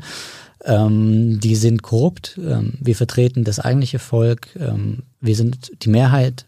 Ähm, das gibt es in allen Varianten, in guten wie schlechten, würde ich jetzt so aus ja. ganz pauschal mal sagen. Ähm, Aber der Schutz von Minderheiten spielt da keine Rolle, oder? Der Schutz von Minderheiten. Ja. Oft versteht man sich sogar als eine Art von Minderheit. Also man ist die schweigende Mehrheit zwar, aber Minderheit in der Hinsicht, dass man ja ständig unterdrückt wird von allen Mächtigen der Welt. Ähm, und deswegen alles Recht hat, dagegen zu schlagen. Das ist das Gefährliche an dieser Asymmetrie. Also zu sagen, wir sind die Ohnmächtigen und da sind die Mächtigen, ähm, gegen die wir uns wehren. Äh, nicht, dass das nicht der Fall wäre oder dass es das nicht gäbe, aber ähm, das Gefährliche, wenn man nur von dieser Asymmetrie aus denkt und auf den eigenen politischen Konflikt schaut, ist, dass man den eigenen, die eigene Machtausübung und die eigene Machtanspruch völlig vernachlässigt. Und äh, Warum? naja, man, man verortet sozusagen alle Macht auf einer bestimmten Seite. Die Macht liegt bei den Regierenden, die haben auch die Medien zum Beispiel ähm, unter Kontrolle, die haben die Polizei, das Militär, ähm, die Verwaltung. Ähm, und wir, wir stehen ja nur auf der Straße als einfache Bürger sozusagen und ähm, ohnmächtig, wie wir sind in jeder Hinsicht, ähm, sind wir auch unschuldig. Also was könnten wir uns denn zu Schulden kommen gelassen haben, mhm. ähm, wenn wir hier auf der Straße stehen, während die doch die ganze Macht besitzen. Das heißt, diese Asymmetrie äh, hat das Problem, dass man erstens sozusagen sich als völlig unschuldig begreift, den Gegner als völlig schuldig und zweitens die eigene Macht, die man ausübt, die man ausüben will, ähm, so versteht, als wäre es nur so ein Wehren der Ohnmächtigen und damit gar nicht als Macht reflektiert. Und äh, eigentlich ist ja unsere Grundvorstellung, Macht zu reflektieren, wäre irgendwie Voraussetzung dafür, dass das rational abläuft, dass jemand Dinge entscheiden kann. Aber was vergessen diese Menschen dabei? Dass sie vergessen zum Beispiel, dass sie ganz einfach gesehen als Menschen auf der Straße selber schon eine Macht haben. Medien werden darüber berichten, Politiker werden sich dazu verhalten müssen. Das ist also nicht völlige Ohnmacht. Ja, aber dann kommen die wieder, ja, aber die Medien berichten schlecht darüber und die Politiker verachten das. Klar, aber auch wenn sie schlecht darüber reden, man hat schon mal eine Agenda aufgezwungen. Das ist schon mal nicht nichts zumindest. Ähm, also ich will nicht sagen, es gibt keine mächtigen, verhältnismäßig mächtigen und verhältnismäßig ohnmächtigen. Ich will nur sagen, diese radikale Asymmetrie und es dann nicht zu sehen, dass man in gewisser Weise selber auch Macht ausübt, ähm, die führt zu problematischen Anschauungen. Ähm, wo, wo, woher kommt das, dieses Radikale? Ja. Weil das war ja in so, mhm. also das ist ja aus meiner Sicht jedenfalls, also aus, aus meiner Erfahrung so äh, was echt eher Neues, so in den mhm. letzten 10, 15, vielleicht 20 Jahre. Davor wurde das ja, kam mir das jedenfalls nicht so unter. Mhm. Ja, es hat sicher was damit zu tun, dass das politische System in gewisser Weise auch so gestrickt ist, also diese Unterscheidung zu wiederholen. Also die Gesellschaft versteht man üblicherweise, das ist das Wort, warum alle immer sagen, unsere Gesellschaft, wir müssen als unsere Gesellschaft etwas tun da, da hört man den Machtanspruch noch nicht so raus oder die Herrschaft. Da hört man irgendwie eher das Gesellige, den Verein, die Ebenbürtigkeit heraus, das Brüderliche vielleicht auch, mhm. Das zumindest formal Gleichrangige.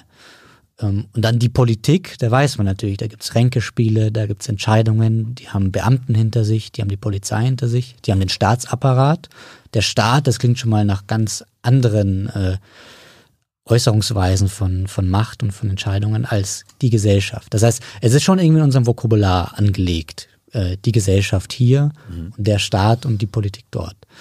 Ähm, es ist aber auch im System selbst angelegt, natürlich. Ähm, also der Wähler hat nur meistens diese Wacht, Wähler zu sein, Petitionen zu schreiben, demonstrieren zu gehen, während echte Verwaltungsentscheidungen woanders stattfinden und Gesetzgebungsentscheidungen im Parlament stattfinden.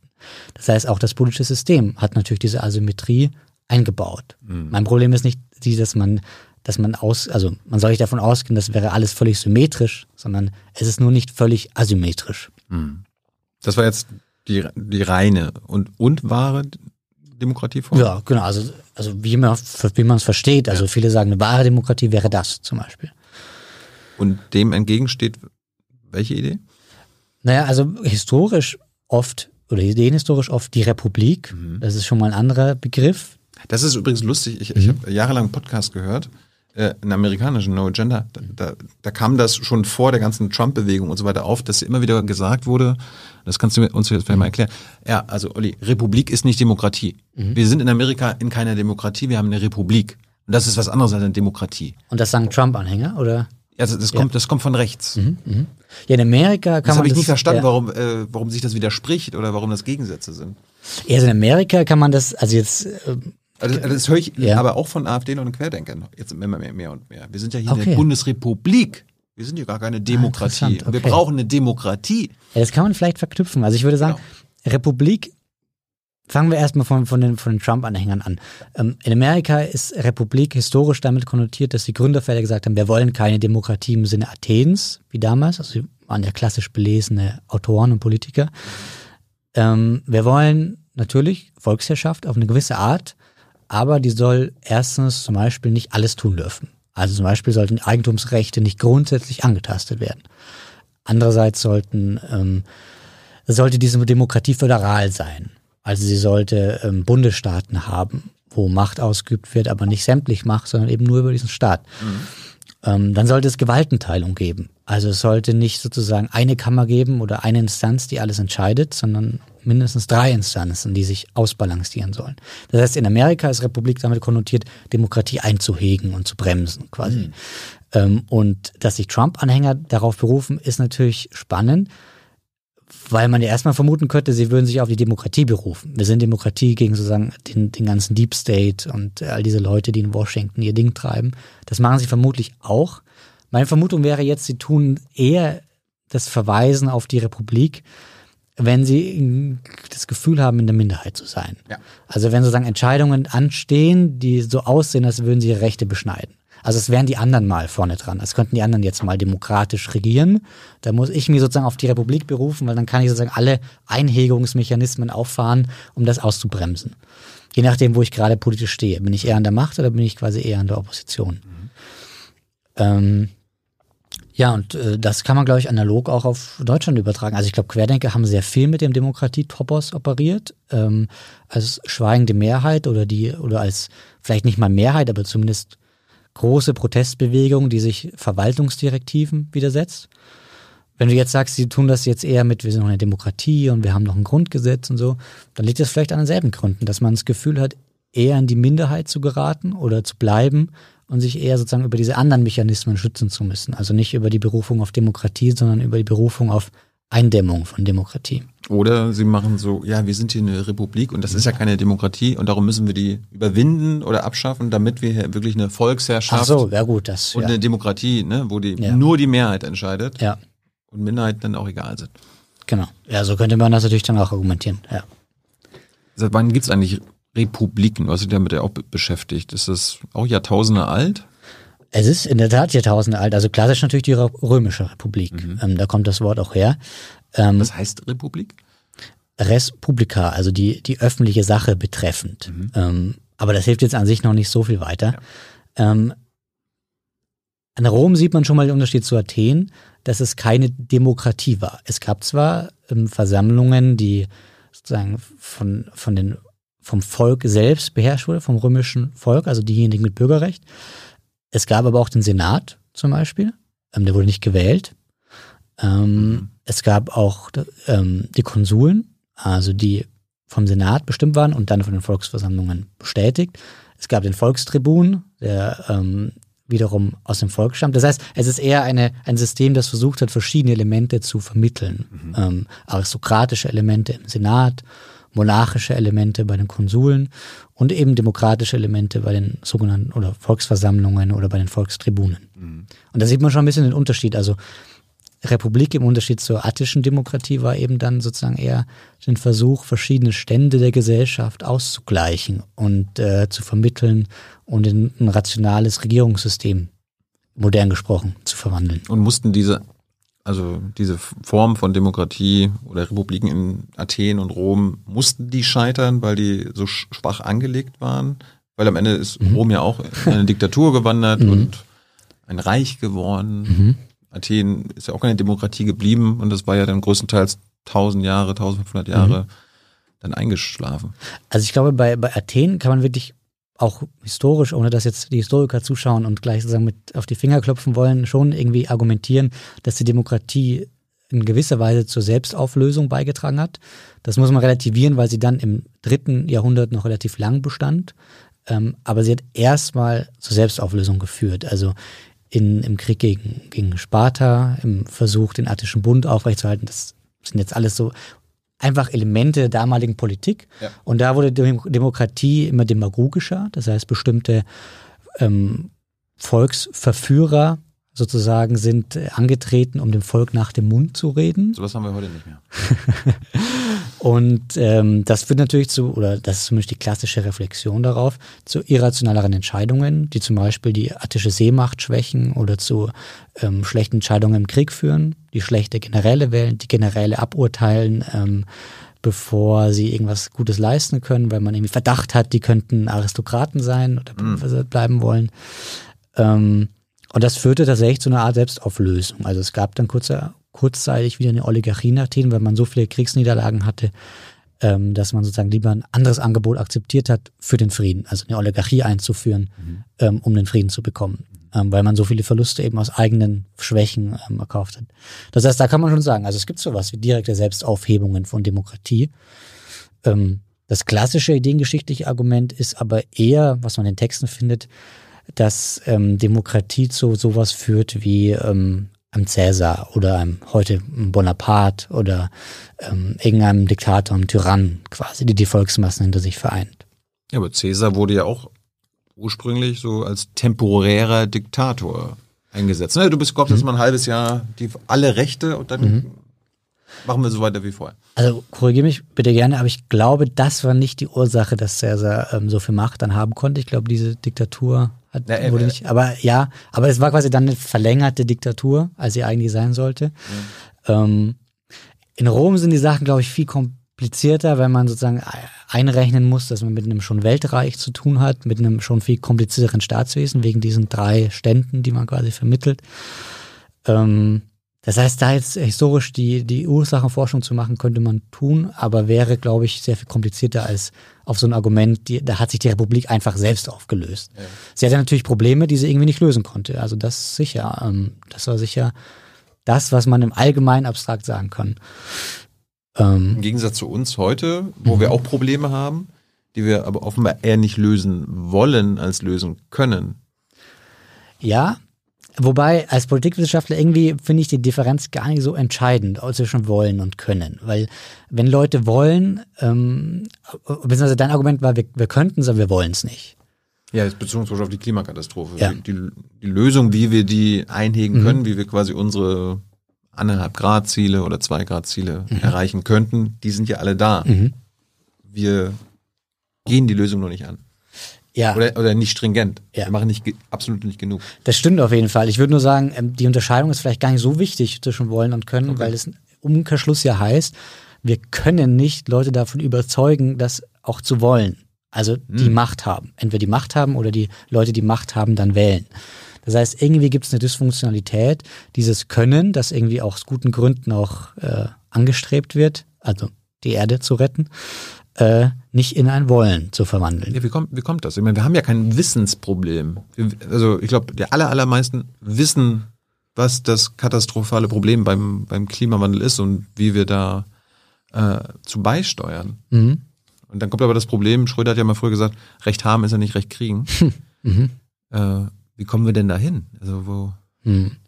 Also die Strategiefrage würde ich vielleicht nochmal noch mal extra stellen, aber äh, warum? Auch da wird es sicher viele, viele Gründe geben, aber man kann im Grundsatz sagen, dass sich wahrscheinlich irgendwie so Dysfunktionalitäten angehäuft haben. Also eine hatten wir heute schon mit der Ungleichheit. Eine ungleichere Gesellschaft ist sehr viel schwieriger zu überzeugen, Einbußen vorzunehmen ähm, und sehr viel leichter demagogisch aufwiegelbar. Ähm, zweitens, also das hat man ja zum Beispiel in Frankreich gesehen vor einigen Jahren. Ähm, die zweite Sache ist, dass unser Freiheitsbegriff, das wäre vielleicht eher so ein ideenhistorisches Argument, das ist vielleicht zu abstrakt für das, was wirklich passiert, aber man kann es ja mal versuchen. Ähm, unser Freiheitsbegriff ganz eng mit Überfluss verbunden ist. Ähm, das hat zum Beispiel der französische Ideenhistoriker Pierre Chabonnier kürzlich in einem Buch vorgelegt, das kürzlich erschienen ist. Ähm, da zeichnet er quasi nach, wie hat sich eigentlich unsere Vorstellung von Freiheit entwickelt. Und das Grundargument ist, es ist ganz eng verbunden mit materiellem Überfluss. Also im 19. Jahrhundert ist man, der Liberalismus davon ausgegangen, dass man jetzt eine Gesellschaft schaffen kann oder ein Staatswesen, das wirklich gerechter, das sozusagen wirklich freier ist als vorangegangene, weil Eigentum eben nicht mehr an Herrschaft über Land und Leute verbunden ist, sondern wir können plötzlich produktiver werden, Energieressourcen aufwenden, um sozusagen immer mehr Leute Eigentum zu verschaffen, zum Beispiel. Das heißt, unsere Idee von Freiheit oder von universaler Freiheit ist vermutlich eng verknüpft mit sowas wie materiellem Überfluss, den wir dann verteilen können und universalisieren können. Ähm, und plötzlich muss man irgendwie was anderes tun. Also plötzlich muss man sagen, ähm, um Freiheit zu erhalten, müssen wir Überfluss reduzieren oder sogar umkehren. Also es gibt ja sogar so Degrowth-Argumente. Ähm, Ja, weil die Freiheit eben zur Zerstörung früh. ja, aber Also wenn Überfluss, richtig genau. Überkonsum. Aber wenn man jetzt sagt, wir haben über 200 Jahre antrainiert, Freiheit zu, zu, zu verstehen und so haben wir unsere Mehrheiten beschafft und das lernen wir auch in der Schule irgendwo und ähm, also in Vielzahl eingesickert sozusagen in unsere Selbstverständlichkeiten, dann wird es sehr viel schw- schwieriger sein, plötzlich sozusagen den Hebel umzulegen. Ähm, das wäre jetzt eher so eine ideenhistorische Herangehensweise. Ich verstehe. Aber es gibt ja einen Unterschied zwischen Überfluss Mhm. und einem Fluss. Oder zwischen Überkonsum Mhm. und Konsum. Man kann ja trotzdem mit Freiheit leben und konsumieren, Mhm. ohne dass man jetzt irgendwie irgendwas aufgibt. Also es wird Mhm. sich ja dagegen gewehrt, dass, dass wir kein, dass wir nicht mehr so viel konsumieren, Mhm. wie wir wollen, sondern man, man, man kann es ja irgendwie dann anders, irgendwie anders darüber diskutieren. Ja, wir, wir können ja weiterhin konsumieren. Wir müssen halt- nur die Grenzen enger. Genau. Und Grenzen ist ja offenbar dann wieder ein Problem für die Freiheit. Ja, also das würde ich auch sagen. Also da kann man vielleicht das Argument, das ich gerade gemacht habe, nochmal erweitern. Mhm. Ähm, der Liberalismus, wie er im 19. Jahrhundert entstanden ist, ähm, hatte die ganz fabelhafte Idee, dass man, ähm, wenn man diese ganzen ökonomischen Fortschritte ausnutzt, die sich in dieser Zeit ankündigen, also schon vor der Industrialisierung, aber natürlich dann mit der Industrialisierung, dann brauchen wir sowas wie politische Eingriffe in die Eigentumsordnung gar nicht. Ähm, weil das erledigt sich ja von selbst. Also wenn sozusagen das stimmte auch ein Stück weit bis vor der Industrialisierung. Und die Industrialisierung hat es dann noch um einige schlimmer gemacht, aber man konnte berechtigt vor der Industrialisierung annehmen, dass wenn jetzt mal die Gewerbeschranken wegfallen, wenn die Zünfte abgeschafft werden, die Monopole weg sind, der Feudaladel weg ist, dann führen sozusagen die, die die Entfaltungskräfte der Menschen dafür, dazu, dass immer mehr Leute Eigentum besitzen, vernünftig werden, so werden wie wir sind. Mhm. Man hat irgendwie die Idee, die werden, die werden so gute, die werden Bürgertum wie wir quasi. Das war die Idee vor der Industrialisierung. Und auf welchem Weg? Naja, gar nicht, indem man umverteilt, eingreift, sondern indem man einfach nur die alten Schranken beiseite schafft, die dem im Weg stehen, so die Vorstellung. Das heißt, man hatte sozusagen einen ganz, ganz günstigen Deal. Man konnte also ähm, sagen, ich vertrete eine gerechte, universale, relativ gleiche Gesellschaft, muss aber rechtlich, zwangsmäßig, politisch, staatlich dafür gar nicht viel tun, außer alte Beschränkungen, Privilegien abschaffen. Das heißt, das war so der Deal, den der Liberalismus im 19. Jahrhundert angeboten hat und vielleicht auch immer noch vorträgt. Und wenn man das als Argument benutzt, müsste man sagen, na jetzt müssen wir plötzlich, wenn wir eine gleichzeitig gerechte und noch ökologisch funktionierende Gesellschaft wollen, nicht mehr einfach die Dinge laufen lassen. So, wir müssen ja Schranken einziehen. Wir müssen Schranken staatlicherseits einziehen. Das ist erstmal technisch gar nicht so leicht in einer globalisierten Welt. Ähm, es ist aber auch sozusagen plötzlich in dem Sinne ein antiliberales Argument. Man muss plötzlich diesen Deal aufkündigen und muss in gewisser Weise sagen, nee, das wird nicht mehr von selber kommen, sondern jetzt wird man plötzlich ähm, anders damit umgehen müssen. Und eine Strategie, das war deine zweite Frage, wenn man pragmatisch sein will, wenn man nicht daran glaubt, dass man das durch Revolution oder so schaffen kann, wäre zu sagen, nein, wir, wir erneuern den Deal einfach. Wir sagen ähm, Green New Deal zum Beispiel. Also wir sagen, ähm, klar, wir müssen da einige Dinge abschaffen, einschränken, wir müssen Steuern erhöhen, wir müssen Preise auf CO2 hertun. Aber äh, wir machen das so mit viel Investitionen, dass eigentlich sozusagen dadurch aus einer, Wachstums, eine Wachstumsperspektive entsteht. Das heißt, man versucht diese Einschränkung, die man vornehmen muss, mit Wachstum an anderer Stelle zu verbinden. Das wäre sozusagen so eine pragmatisch strategische Weise, ähm, diesen alten liberalen Deal unter ökologischen Bedingungen fortzusetzen. Hm. Was hat denn der heutige Liberalismus, mhm. den politische Köpfe vertreten, mit dem alten noch zu tun? Also Problem, Oder ist das naja, was ganz anderes? Polemisch würde ich sagen, nicht mehr viel. ähm, wenn man jetzt äh, so große Denker wie Kant mhm. ranzieht oder auch viele andere oder Humboldt, ähm, er hat sich einfach reduziert auf eine bestimmte Art und Weise, Politik zu denken und Gesellschaft zu denken. Das hatte vielleicht auch notwendige Gründe. Also wenn man sich vorstellt, ein Kant, den man vielleicht, der sich selber nie als Liberalen bezeichnet hätte, den wir nachträglich so nennen, mhm. ähm, denkt nicht darüber nach, wie kann er das nächste FDP-Grundsatzprogramm schreiben, sondern er denkt in seiner Zeit darüber nach, wie muss man eigentlich einen Staatsvertrag denken oder was ist eigentlich ein vernünftiger Staat oder auf welche Gesellschaft wollen wir eigentlich hinaus. Das heißt, es war ein viel universaler Bildungsanspruch, der natürlich dann gar keine große Rolle mehr spielen kann, wenn man eine Partei von dreien oder vieren ist, die um die um Wähler, Wählerklientel ringen muss. Ja, heutzutage hörst du von Liberalen, es geht eigentlich eher um den Individualismus, mhm. meine Freiheit. Mhm. Und daran leite ich alles ab. Mhm. So wurde früher nicht gedacht? Würde ich nicht sagen. Also wurde sicher auch ab und zu mal gedacht. Ja, aber, das ist ja. also heutzutage ist das einzige Kriterium meine Freiheit. Das ist natürlich schon deswegen, also funktioniert das nicht, weil meine Freiheit dann andere Freiheiten einschränken kann. Mhm. Das heißt, wenn ich also beliebig auslegen kann, was verstehe ich unter meiner Freiheit und das auch beliebig ausleben kann, dann verneine ich die Freiheit von vielen anderen womöglich. Ja gut, da würde Christian Lindner ja sagen, Olli, ja, zur Freiheit gehört auch Verantwortung. Mhm. Ja, das, Und darum achte ich ja dann mit meiner Verantwortung darauf. Ach so, okay. Ja, da würde ich einfach eine knallharte Unterscheidung zwischen Ethik und Recht einführen. Mhm. Also klar, ähm, Ethik und wenn der Liberalismus sich an seine ethische Tradition erinnert, wäre das wunderbar. Ähm, das ist aber etwas, was auf einer anderen Ebene stattfindet. Zu sagen, jemand übt seine Freiheit aus, die ihm zusteht rechtlich, aber übt sie gleichzeitig so aus, dass er sie vernünftig ausübt, also quasi zum Wohle von anderen. Er ist wohltätig zum Beispiel oder führt, ein, führt sein Unternehmen nicht nur auf Profitabsicht, sondern auch um die Belegschaft ähm, ein gutes Auskommen zu sichern. Das wären Beispiele für ethische, liberale Herangehensweisen. Ähm, aber mit Recht hat das erstmal nichts zu tun. Da ist die Frage, steht mir das zu, das zu dürfen? Und da ist egal, ob ich sage, na ja, aber ich bin ja nicht so, dass ich es machen würde. Wenn du damit, wenn du es tun würdest, jemanden einschränkst, dann darfst du das nicht tun. Und ich meine, ich, ich habe ja gerade so gesagt, also mhm. da kommt von vielen Liberalen äh, oder Neoliberalen, wie man sie nennt heutzutage, ja, ne? also zur Freiheit gehört auch Verantwortung, aber dann mhm. wird halt nie gesagt, was sie damit was meint. Ja, ja. Also Verantwortung wofür? Ja. Ja, klar. Hast du es rausgefunden, wo, was die denn damit meinen, oder ist das aber nur eine Rhetorik? Also ich würde es nicht immer unter Rhetorik verstehen. Ich würde grundsätzlich sagen, es ist ja erstmal, selbst wenn man kein Liberaler ist, ähm, kann man es ja verbuchen unter einer positiven Erinnerung an diese Tradition, dass Freiheit auch ethische Verantwortung mit sich geführt hat, historisch und mit sich führen sollte, vermutlich. Ähm, aber oft ist es vermutlich auch einfach eine Schutzbehauptung, um zu sagen, ähm, naja, da gehört Verantwortung dazu, aber ich sage nicht, wer die warum ausüben sollte, ob er die immer ausübt, ähm, mhm. wer das eigentlich ist, der die ausübt und was passiert, wenn sie nicht ausübt. Das heißt, es ist wie so eine Verantwortungsdiffusion. Also quasi, ich habe, ich, ich gestehe zu, das ist irgendwie schwierig, das zu erlauben, aber ich denke mal, dass irgendwer irgendwann das vernünftig handhaben wird. Und das ist natürlich politisch irgendwie fragwürdig.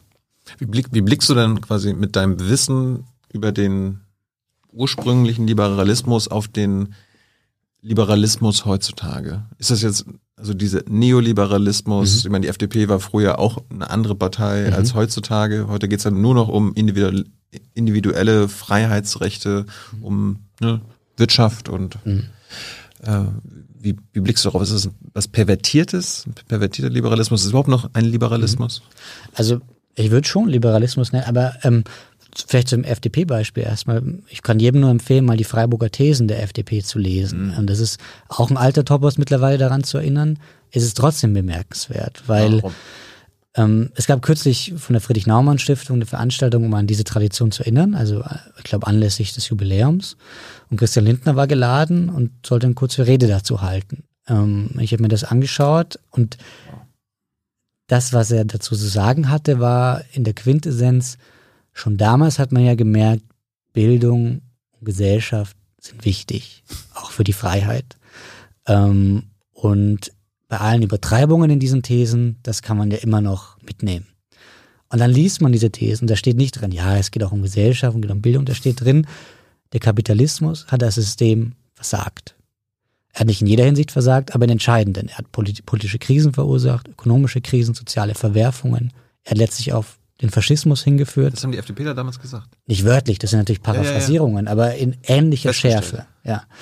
Ähm, und was wir brauchen, ist natürlich keine Planwirtschaft, das war nicht die Idee damals. Aber was wir brauchen, ist einen so stark eingehegte, eingehegten Kapitalismus, dass er all diese Fehl- und Dysfunktionalitäten, die in ihm angelegt sind, nicht weil man Politiker mal falsch interveniert hat, bremsen, einhegen, verhindern, um eine gute Ordnung zu schaffen. Das heißt, es war ein liberaler Antikapitalismus, wenn man das so über ja. die Spitze treiben will.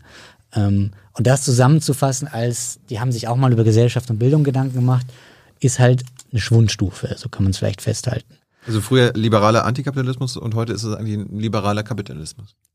Ja, oder eine, eine Erneuerung davon, zumindest stellt man sich sehr breitwillig, sehr schnell vor allen Eingriffen in den Markt. Ähm, ohne sich zu fragen, sind es vielleicht sogar die Freiheitsverträglicheren am Ende, weil sie soziale Krisen verhindern, weil sie ökologische Krisen verhindern werden, weil sie dazu führen, dass wir auch in 30 Jahren noch eine Demokratie sind. All das wären Fragen, die, die ein weitschauender Liberalismus, ähm, wenn er sich an diese Tradition erinnern würde, vielleicht anders beantworten würde als mit, ähm, das klingt nach Steuererhöhung und deswegen ähm, erstmal intuitiv abzulehnen. Du sag mal, Kira, ganz unter uns, du bist die Jüngste hier? Ja. Warum arbeitest du hier eigentlich? Na, weil wir das beste Journalismusformat in Deutschland sind und weil hier keine Werbung läuft. Und woher kommt die Kohle für dein Gehalt? Per Banküberweisung oder PayPal von den Leuten, die uns zuschauen oder zu hören. Wie das geht? Seht ihr in der Podcast-Beschreibung. Aber, wie, aber wie, wie, wie kommt das? Ich meine, jeder vernünftige Mensch versteht doch, wenn wir jetzt heute nicht die Probleme jetzt schon angehen, werden die Probleme in 20, 30 Jahren, also gerade in Bezug auf mhm. Klimawandel, noch krasser dann werden die Pro- Probleme noch entweder unlösbarer oder noch viel teurer. Ne? Also Staatsfinanzen ist denen ja auch mal ein wichtiges, äh, ein wichtiges Gut. Hm.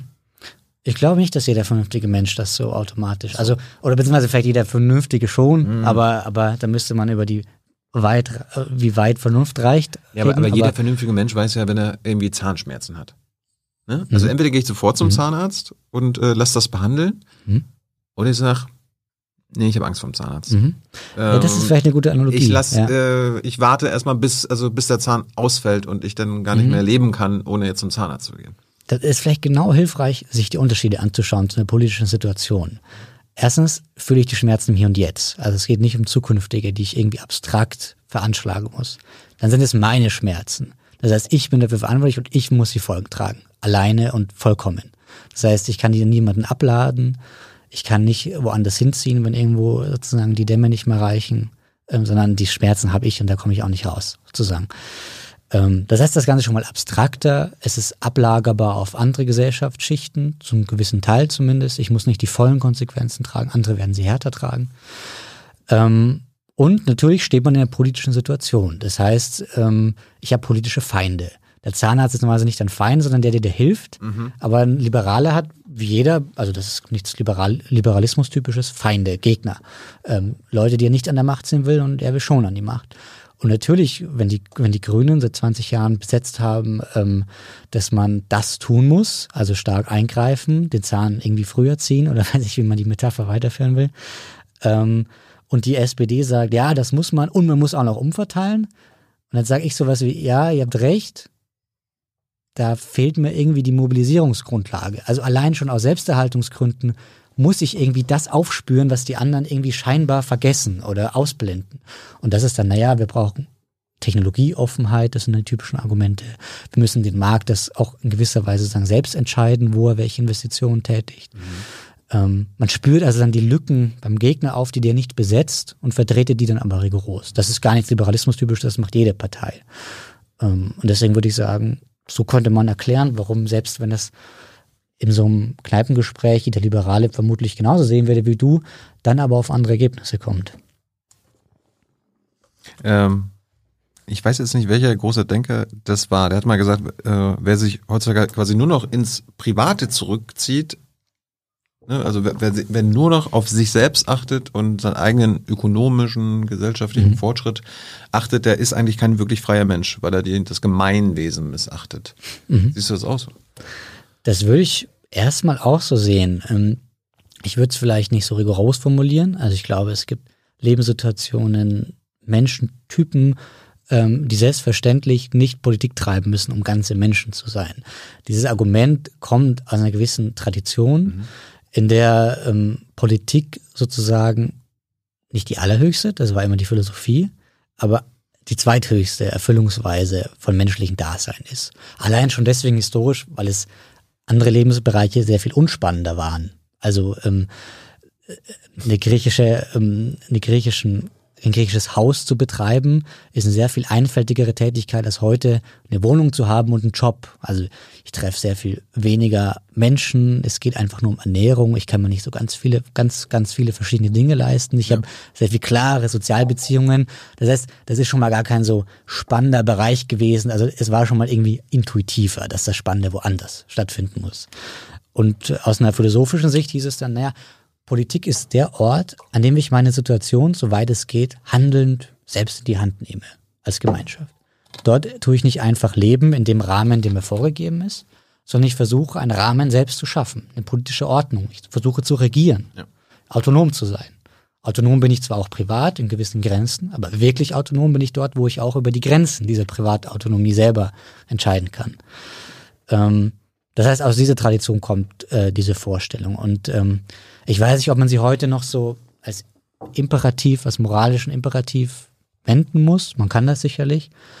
Ähm, aber das Grundargument würde ich immer noch richtig halten. Also eine Gesellschaft, die irgendwie weitgehend aufgegeben hat, ihr Schicksal in der Hand zu nehmen, also nicht mehr politisch handelt oder nur noch dysfunktional politisch handeln kann, die ist auch irgendwie so, sage ich jetzt mal intuitiv weltgeschichtlich, eine fragwürdige Erscheinung.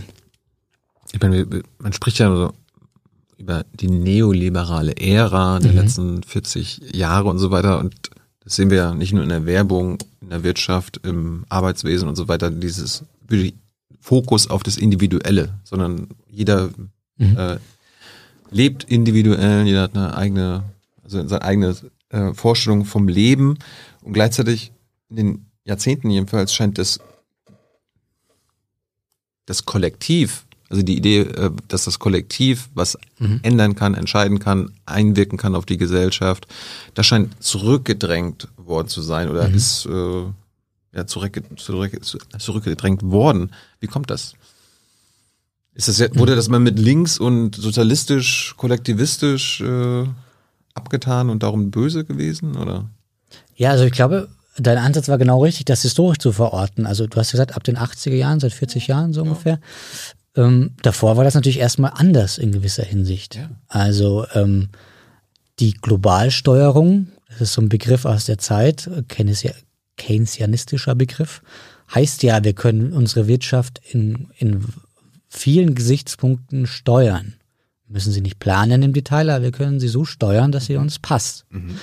Ähm, wir haben einen Nationalstaat, der sozusagen auch eine relativ nationale Wirtschaft regelt, die nicht sozusagen einen, Großteil ihres BIPs aus dem weltweiten Handel bezieht. Wir haben einen Finanzmarkt, der stark eingehegt ist, der also nicht einfach ständig über alle Grenzen diffundiert, den wir dann versuchen müssen, mit allen gemeinsam irgendwie wieder einzufangen. Das heißt, man hatte auch viel mehr Steuerungskapazitäten und man hatte auch den Wunsch zu steuern. Das habe ich erst kürzlich in der Dissertation von Vincent August gelernt, auch ein Ideenhistoriker. Nach dem Krieg dachte man gar nicht so sehr, Souveränität war alles eine blöde Idee, eine staatliche Macht zu haben.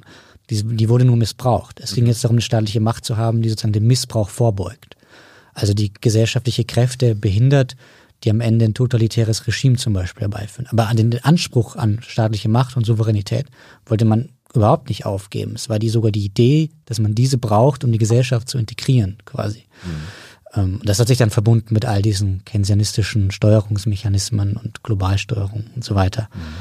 Und die Frage dann, wo sich gedreht hat, ja, die müsste man vermutlich so in den 80ern irgendwann verorten oder in den späten 70ern. Aber, aber ist jetzt eine Lösung, dass wir wieder kollektivistischer handeln? Äh, erleben wir vielleicht gerade ein Revival von Kollektiven? Ich meine, man könnte ja Fridays for Future als, sag mal, positives Beispiel für ein Kollektiv bezeichnen.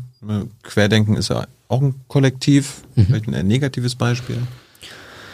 Ob wir das müssen, ob wir sollen? Nee, erleben wir gerade vielleicht. Okay. Also, ähm, in gewisser Weise glaube ich schon. Also alleine schon das, also wenn ich mal biografisch sagen darf, bei mir, in meiner Schulzeit war es völlig undenkbar, dass plötzlich eine Schülerpolitische Bewegung entsteht. Also das war fernab. Also die Leute, die sich für Politik überhaupt interessiert haben, war eine Minderheit einer Minderheit. Mhm.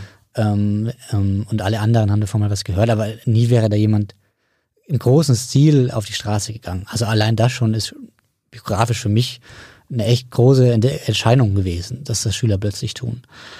Ähm, und generell stehen die Zeichen, wenn man so die Zeitungen liest, irgendwie schon darauf, dass man mehr Kontrolle braucht. Also ähm, die Pandemie war so ein Beispiel, klar. Das hat vielleicht noch jetzt am wenigsten mit dem, mit dem ganzen Wirtschaftsgeschehen zu tun, aber auch da musste man die Wirtschaft eigentlich runterfahren, um ein gewisses pandemisches Geschehen unter Kontrolle zu behalten.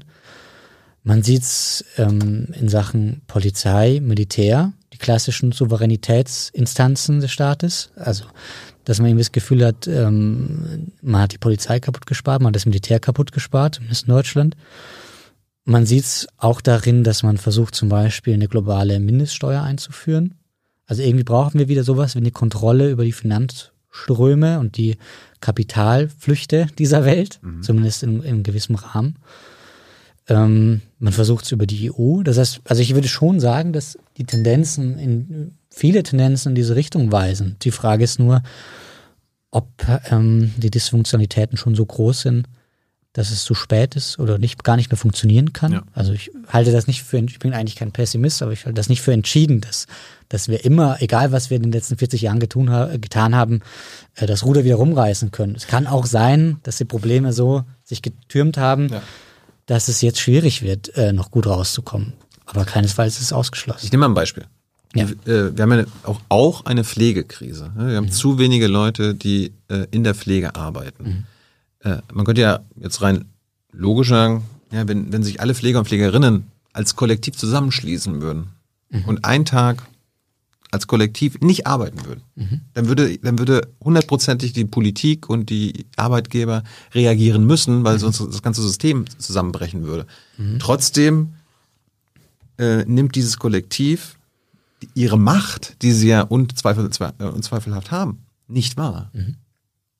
Da würde ich schon mal einhaken. Tun sie zum Beispiel. Also ich beobachte das ja auch nur als Zeitungsleser wie jeder andere, aber ich glaube in Niedersachsen gab es kürzlich eine sehr erfolgreiche und große Tarifeinigung nach vielen heftigen Streiks mit allen Universitätskliniken, die dazu geführt hat, äh, dass zum Beispiel der notorische Pflegemangel jetzt äh, eigentlich beseitigt werden muss. Und zwar, weil es ein Punktesystem jetzt gibt und an jedem Tag, an dem ein bestimmter hoher Pflegeschlüssel unterschritten wird von den Arbeitgebern, sammeln die Pfleger Punkte an und können das als Urlaubstage sich ausbezahlen. Oder, oder auch Urlaubstage nehmen. Das heißt, man hat da gestreikt und hat eine große tarifliche Einigung erzielt. Das nur als Beispiel, dass es möglich wäre und nicht völlig absurd ist, davon heute zu reden. Aber generell, klar, also das hat wieder damit zu tun, dass die Gewerkschaften schwächer sind. Dann ist es ein Dienstleistungsjob. Das heißt, wenn man mit vielen Pflegern spricht oder was man so hört, ähm, ist es natürlich sehr viel fernliegender, die Arbeit niederzulegen, weil da meine Patienten liegen. Ja. Und für die sorge ich eigentlich, für die bin ich verantwortlich. Rechtlich ist zwar mein Arbeitgeber verantwortlich, aber eigentlich sind es meine Hände. Und wenn ich morgen nicht komme, dann ist da niemand, der den versorgt. Und sollen wir nicht davon ausgehen, dass dann sehr viele Leute sterben, aber auch das ist dann im Rahmen des Möglichen, theoretisch. Und das ist ein, ein starkes individuelles Argument, das erstmal unplausibel zu finden oder nicht zu tun. Ähm, Und das war eben bei Industriejobs früher anders. Also wenn das Band stillsteht, dann habe ich vielleicht Probleme, an mein Auto zu kommen, das ich mir für nächstes Jahr bestellen wollte. Aber, aber erstmal ist das das Problem des Chefs. Ich erinnere mich irgendwie an, an einen Comic von Existential Comics, weiß nicht, ob du den auf Twitter kennst. Da, da meinte man so, im Kapitalismus ist das Glück, dass in Sachen Care-Arbeit immer, dass die, dass die Herrschenden immer darauf vertrauen können, dass Care-Arbeit immer geleistet wird, weil sie am Ende dann doch den Menschen näher sind, als ähm, sich quasi ihrer Macht bewusst zu sein. Das trifft auf jeden Fall etwas, glaube ich, ja. Also ähm, man muss ja immer versuchen, in die betroffenen Perspektive hineinzuzoomen und zu verstehen, warum tut jemand etwas nicht, obwohl ich es doch für vernünftig halten würde. Und da stößt man, glaube ich, sehr schnell auf sowas bei Pflegern zum Beispiel mit, dass da zu pflegende Menschen sind, die ich dann nicht mehr pflege, was eigentlich mein Job wäre und die von mir abhängig sind. Und dann versteht man bess besser das Problem und dann, da bin ich jetzt der falsche Ansprechpartner, aber auch dafür wird es gewerkschaftliche Lösungen, Strategien geben. Ähm, aber es ist Brauchen- eben sehr viel brauchen. schwieriger als bei Industriejobs, denke ich mal. Genauso mit äh, Kindern, Babys. Ja, also der Staat ist darauf angewiesen, dass äh, sich äh, die Menschen vermehren. Mhm. Und gleichzeitig wird Care-Arbeit, also quasi die, das Aufziehen der Kinder nicht bei der Rente angerechnet, äh, wird nicht andersweitig vergütet. Also theoretisch könnten Mütter und Väter ja auch sagen, ja gut, dann lassen wir das Baby jetzt einfach mal eine Woche hier liegen. Soll der Staat mal irgendwie agieren? Das macht ja auch keiner. Ja, also das. Weißt du, wir, wir wollen mehr Kindergeld, wir wollen mehr Rechte oder wir wollen, dass äh, meine Kindererziehung der Rente ange, Mhm. angerechnet Also Care-Arbeit würde ich tatsächlich eher auf, auf einer gesellschaftlichen Ebene verorten. Also nicht, dass das staatlicherseits da nichts getan werden könnte, aber es ist sicher nicht etwas wie ein einfacher Job, der jetzt auch vergütet werden muss und streike ich und lasse das Kind da liegen. Also das wird niemand tun und wird auch nicht funktionieren. Ähm, das ist auch ethisch völlig problematisch. Anders als zum Beispiel ähm, im Krankenhaus zu streiken, weil ich nicht rechtlich in der Verantwortung stehe, dass er versorgt wird. Ähm, das bin ich aber als Elternteil schon. Ähm, aber sicher, also es gibt viele Bereiche, die ähm, nicht funktionieren würden, wenn, wenn man irgendwie angewiesen wäre, dass die Politik da Anreize setzt oder das plant oder gestaltet. Hm. Ja, es ist immer- auffällig, dass die Politik gerade so bei Industrieberufen, da sind sie immer ganz, ganz darauf achten, dass auch die 50 Kohlearbeiter ihren Job irgendwie nicht verlieren. Mhm. Aber bei Pflege, naja, Ja, klar. Also das hat einfach mit Macht zu tun. Also wenn ich mir erst in erster Linie selbst schade oder sogar gar nicht tun würde, was ich tun müsste, um Macht auszuüben, mein Kind allein lassen, äh, in dem Moment ähm, bin ich in einer schlechteren Verhandlungsposition. hm. Und ähm, dann ist die Frage, wie man das ausgleichen kann irgendwie. Aber das ist erstmal die Ausgangslage. Und als Industriearbeiter, vielleicht auch in der Schlüsselindustrie oder so, ähm, habe ich erstmal eine andere Ausgangslage. Äh, Ich wollte mal, weil wir bei der Pflege waren, können wir über, kurz, über, kurz über Corona reden, weil äh, wenn wir über den liberalen Gedanken heutzutage gerade auch ges gesprochen haben, dass es eher um den Individualismus geht, ne? meine Freiheit, meine individuelle Freiheit, dann waren da die Corona-Maßnahmen gingen doch auch da genau darüber. Ne? Also sie haben ja protestiert gegen die Einschränkung ihrer persönlichen Freiheit, mhm. haben dann daraus Diktatur, Fantasien und so weiter gemacht. Ist quasi Querdenken eine makabre Form von Liberalismus? Ähm, also wieder polemisch will ich sagen, ja. Aber man kann auch das für objektivieren und kann sagen, da sind, stecken sicher sehr viele liberale Anteile drinnen und äh, hm. Traditionen, die sich eben auch so ausfransen können. Also wenn man unter Liberalismus nicht ständig sind das gute, wahre, schöne versteht dieser Welt, sondern auch die Dinge, die real damit zusammenhängen, wer sich darauf beruft, auf welche Ideen und wie sie versteht, dann sicher. Dann hat das was damit zu tun. Dann kann ich nicht mehr verstehen und auch nicht die Gründe nachvollziehen, warum jemand berechtigt sein sollte, mich einzuschränken. Ähm, also das ist so ganz platt formuliert. Zum Beispiel fand ich echt bemerkenswert und das hätte ich nicht gedacht. Also ich versuche mich auch da reinzuversetzen und denke mir, wenn ich jetzt Querdenker wäre, mhm. dann würde ich verstehen, dass ich keine Maske tragen will. Da würde ich das nicht wollen, dass man verpflichtet ist, Maske zu tragen. Aber ich würde doch eigentlich immer noch verstehen, dass ich das nicht einfach eigenständig tun, beschließen darf. Also ich kann nicht einfach die Maske ablegen und rechtsbrüchig werden, sondern ich muss das halt über die langen Prozesse, über das Parlament und so durchbringen. Denn sonst hebe ich ja sozusagen unseren Staat überhaupt auf. Also ohne dass es jetzt geschehen wäre, aber von der Idee her. Wenn ich sage, ich darf eigenhändig, was ich, wenn ich was schlecht finde, aufhören, es zu tun, obwohl es vorgeschrieben ist, mhm. dann dürfte ja jeder immer tun, was immer er will. Ähm, und selbst diese Unterscheidung wurde also nicht eingehalten. Also die, man hat dann teilweise einfach die Maske abgenommen. Also bis rechtsbrüchig oder verordnungsbrüchig oder so geworden. Ja. Und das fand ich erstmal unplausibel. Also eigentlich würde man sagen, stellst, wenn ich das hassen würde, diese Maske zu tragen, ich würde sie erstmal tragen und würde dann versuchen, über das Parlament das zu erreichen. Also man, man geht zu einem Anti-Masken Demonstration. Und trägt Maske. Und trägt Maske, ja. aber protestiert dafür, dass die Maske ja. abgehört Also aus einer, aus einer Perspektive eines politischen Theoretikers. Also ja. ich, ich, weiß, dass es völlig irreal, irreal ist, aber ist es erstmal das Plausiblere, weil ich will ja nicht den Staat auflösen. Ich will ja immer noch Dinge kollektiv beschließen können, Gesetze verabschieden können. Sie brauchen ja den Staat, um die Maske der Lust. Auch das. Sie brauchen ihn auch für viele andere Dinge. Sie brauchen zu verhindern, dass irgendwer sie mal wieder zu einer Maske bringen kann. Ähm, und deswegen ist es so aus theoretischer Sicht erstmal unplausibel, das auch zu wollen. Also einfach gesetzbrüchig sein zu dürfen. Aber interessant ist natürlich, dass es überhaupt keine Überlegung war. Man hat die Maske abgenommen. Ähm, und scheinbar sind also selbst diese Unterscheidungen verloren gegangen. Also tue ich etwas, weil ich es für politisch falsch halte und will es ändern? Hm. Oder halte ich es politisch falsch und bin deswegen berechtigt, mich auch noch dem per se zu widersetzen? Das ist nochmal ein Schritt mehr, ein radikalerer Schritt mehr. Ähm, und das spricht dafür, dass man irgendwie gar nicht mehr so ganz versteht, wie unser Staat funktioniert, wie unsere Republik aufgebaut ist, weil man eben ihre Grundlagen beansprucht, aufheben zu dürfen war deren Logik oder war ist nicht eine Logik irgendwie, wenn, wenn ein Gesetz nicht richtig ist oder irgendwie schon offensichtlich falsch ist, dann muss ich mich auch nicht daran halten, egal ob es Gesetz mhm. ist. Ja, aber das ist, das ist sozusagen äh, der Anfang vom Ende.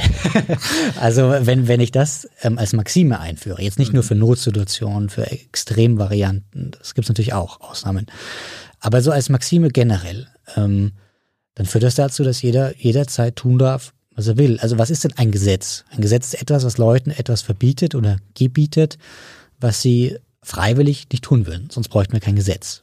Also Leute, irgendwelche Leute wollen das eigentlich nicht tun. Sonst hätten wir keinen Staat und kein Gesetz.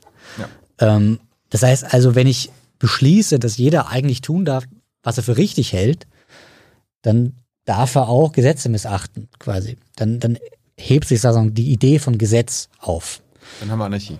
Dann haben wir eine Art von Anarchie, genau. Nicht in der Weise, wie man sich es vielleicht vorstellen würde. Also ich glaube nicht, dass deswegen gleich die Straße brennt, aber eine Form von Anarchie.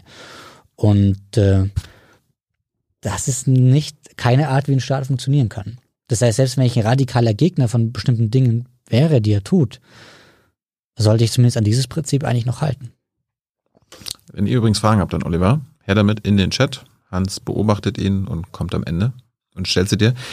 Wo wir jetzt bei, bei Querdenken waren, äh, bei Fridays for Future, bei anderen Protesten, wenn es gegen den Krieg geht oder äh, Solidarität, mit, Solidarität mit der Ukraine, da wird immer oft gerne von der Zivilgesellschaft gesprochen, die auf die Straße geht, Oliver. Mhm.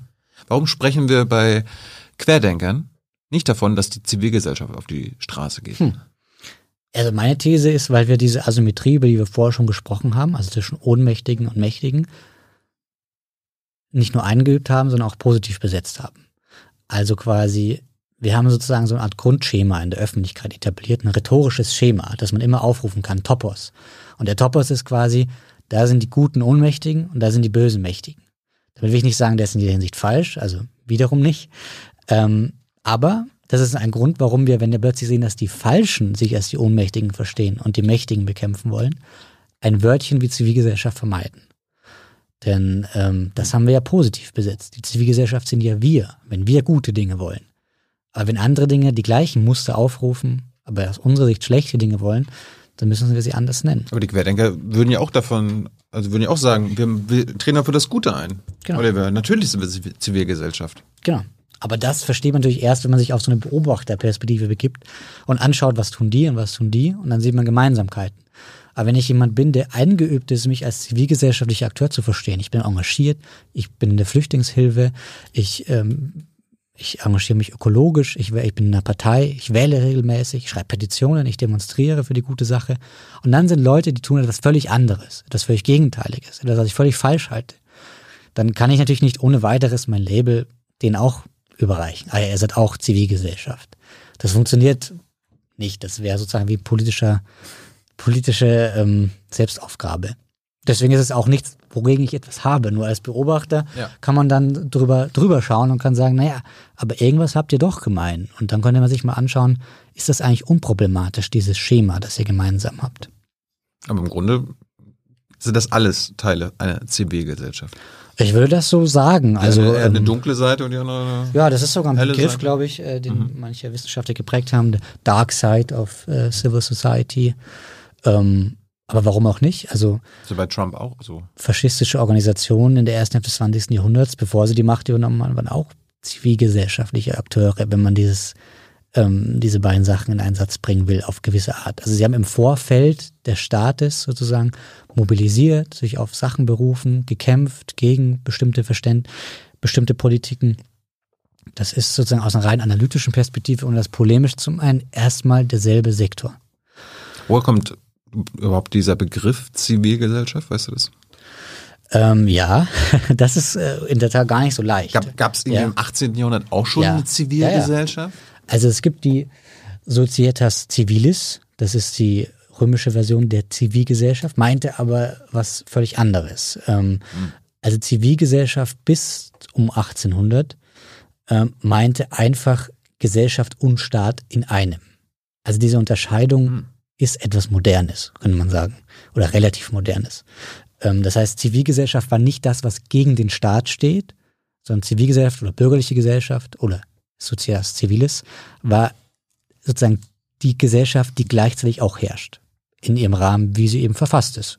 Mittelalterlich über Vasallen, Lehnsherren, der hat wieder sein Lehnsherr und so weiter. Das heißt, die Gesellschaft und das, was wir heute als Staat verstehen, war gar nicht so radikal getrennt, sondern einfach nur in gewisser Weise dasselbe.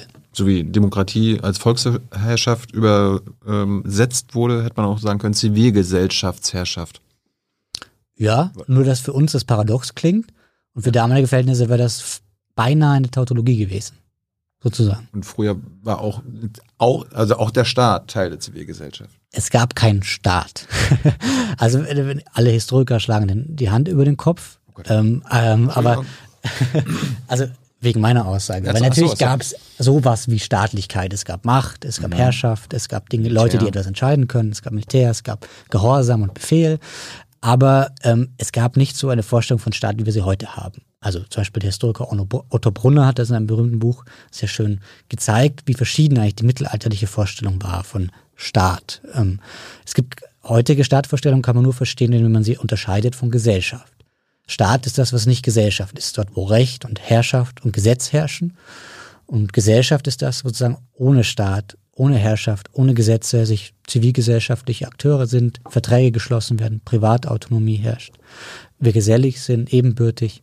Das heißt, wir haben da, wir haben da eine Unterscheidung, die vorige Jahrhunderte gar nicht so kannten. Weil sie auch den modernen Staat nicht kannten, mit einem Anstaltswesen und einer Bürokratie, die bis nach unten reicht.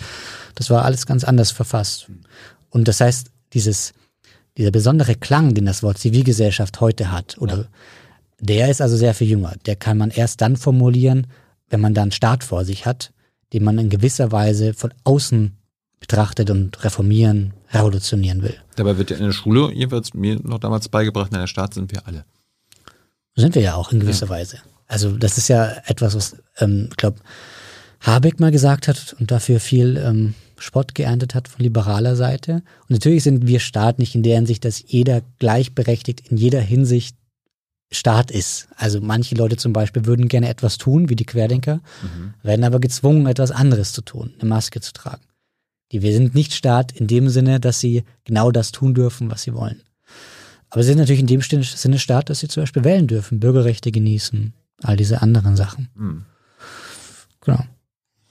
Über Querdenkermann und Trump, Populismus, hast du ja auch mit beschäftigt. Ist äh, Populismus dann überhaupt mit einer Demokratie kompatibel? Oliver. Ja, das ist eine gute Frage. Ich glaube, die meisten würden wahrscheinlich intuitiv verneinen.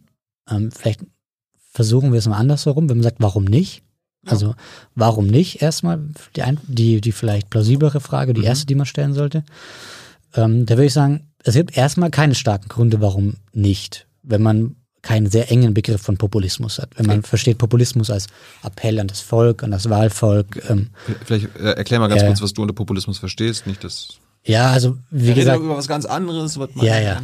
Also jetzt gerade verwende ich Populismus einfach im Sinne von Appell an das Volk, ähm, eine Emphase, von unten gegen oben zum Beispiel, ähm, all diese Sachen. Die berufen auf Volksherrschaft, das würde ich jetzt erstmal nur zum losen Begriff von Populismus fassen. Und warum sollte so etwas per se unvereinbar sein? Mhm. Unser Staatswesen hat ja als ein Element das Demokratische, sogar als ein wesentliches.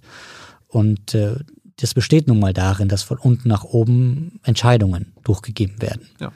Natürlich nicht ohne Zwischeninstanzen und so weiter, aber das ist ein Grundprinzip. Mhm.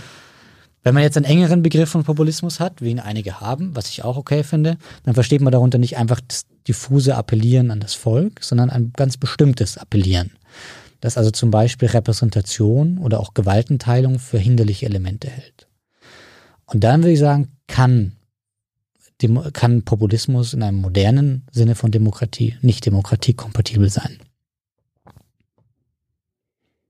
Also zum Beispiel Trumps Populismus oder ist das dann schon wieder mhm. Demagogie? Ist das dann nochmal was anderes?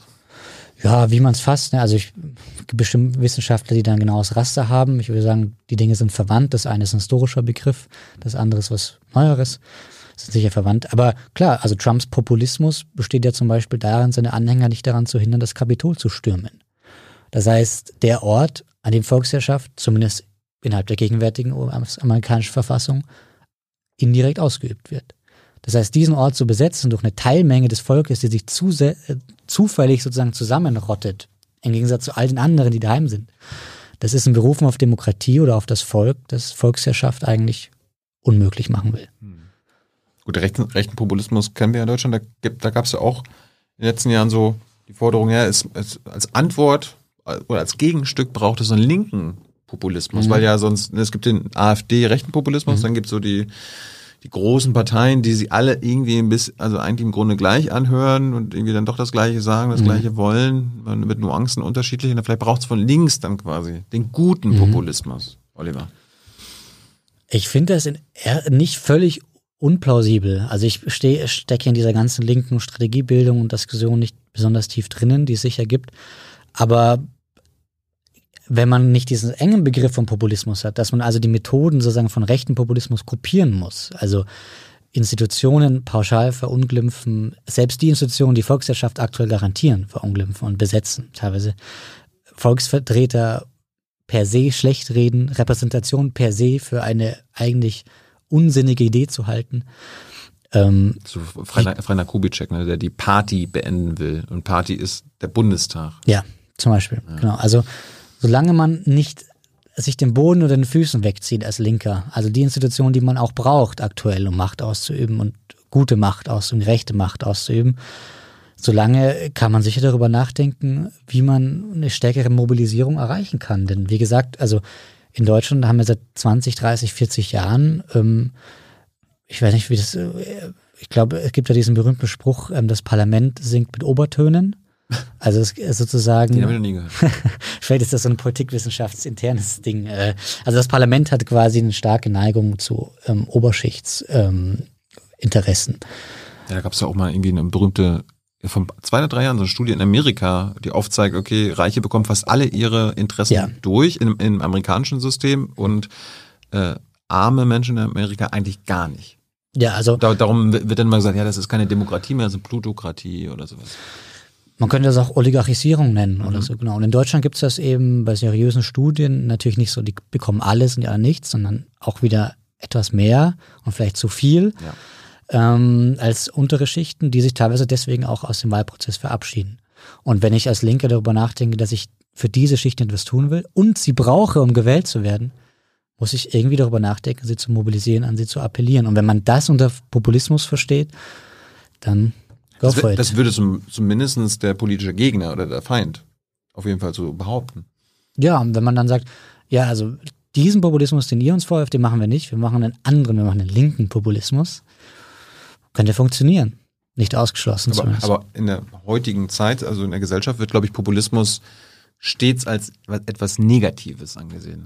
ja gut, dann ist es äh, strategisch unklug wahrscheinlich, sich auf das Wort zu berufen. Das macht man dann vielleicht nur so intern, um zu markieren, das ist nicht per se schlecht ähm, an die Parteivertreter und jetzt machen wir nach außen hin, nennen wir das aber anders. Dann nennen wir das dann irgendwie, weiß nicht. Hast du eine Idee?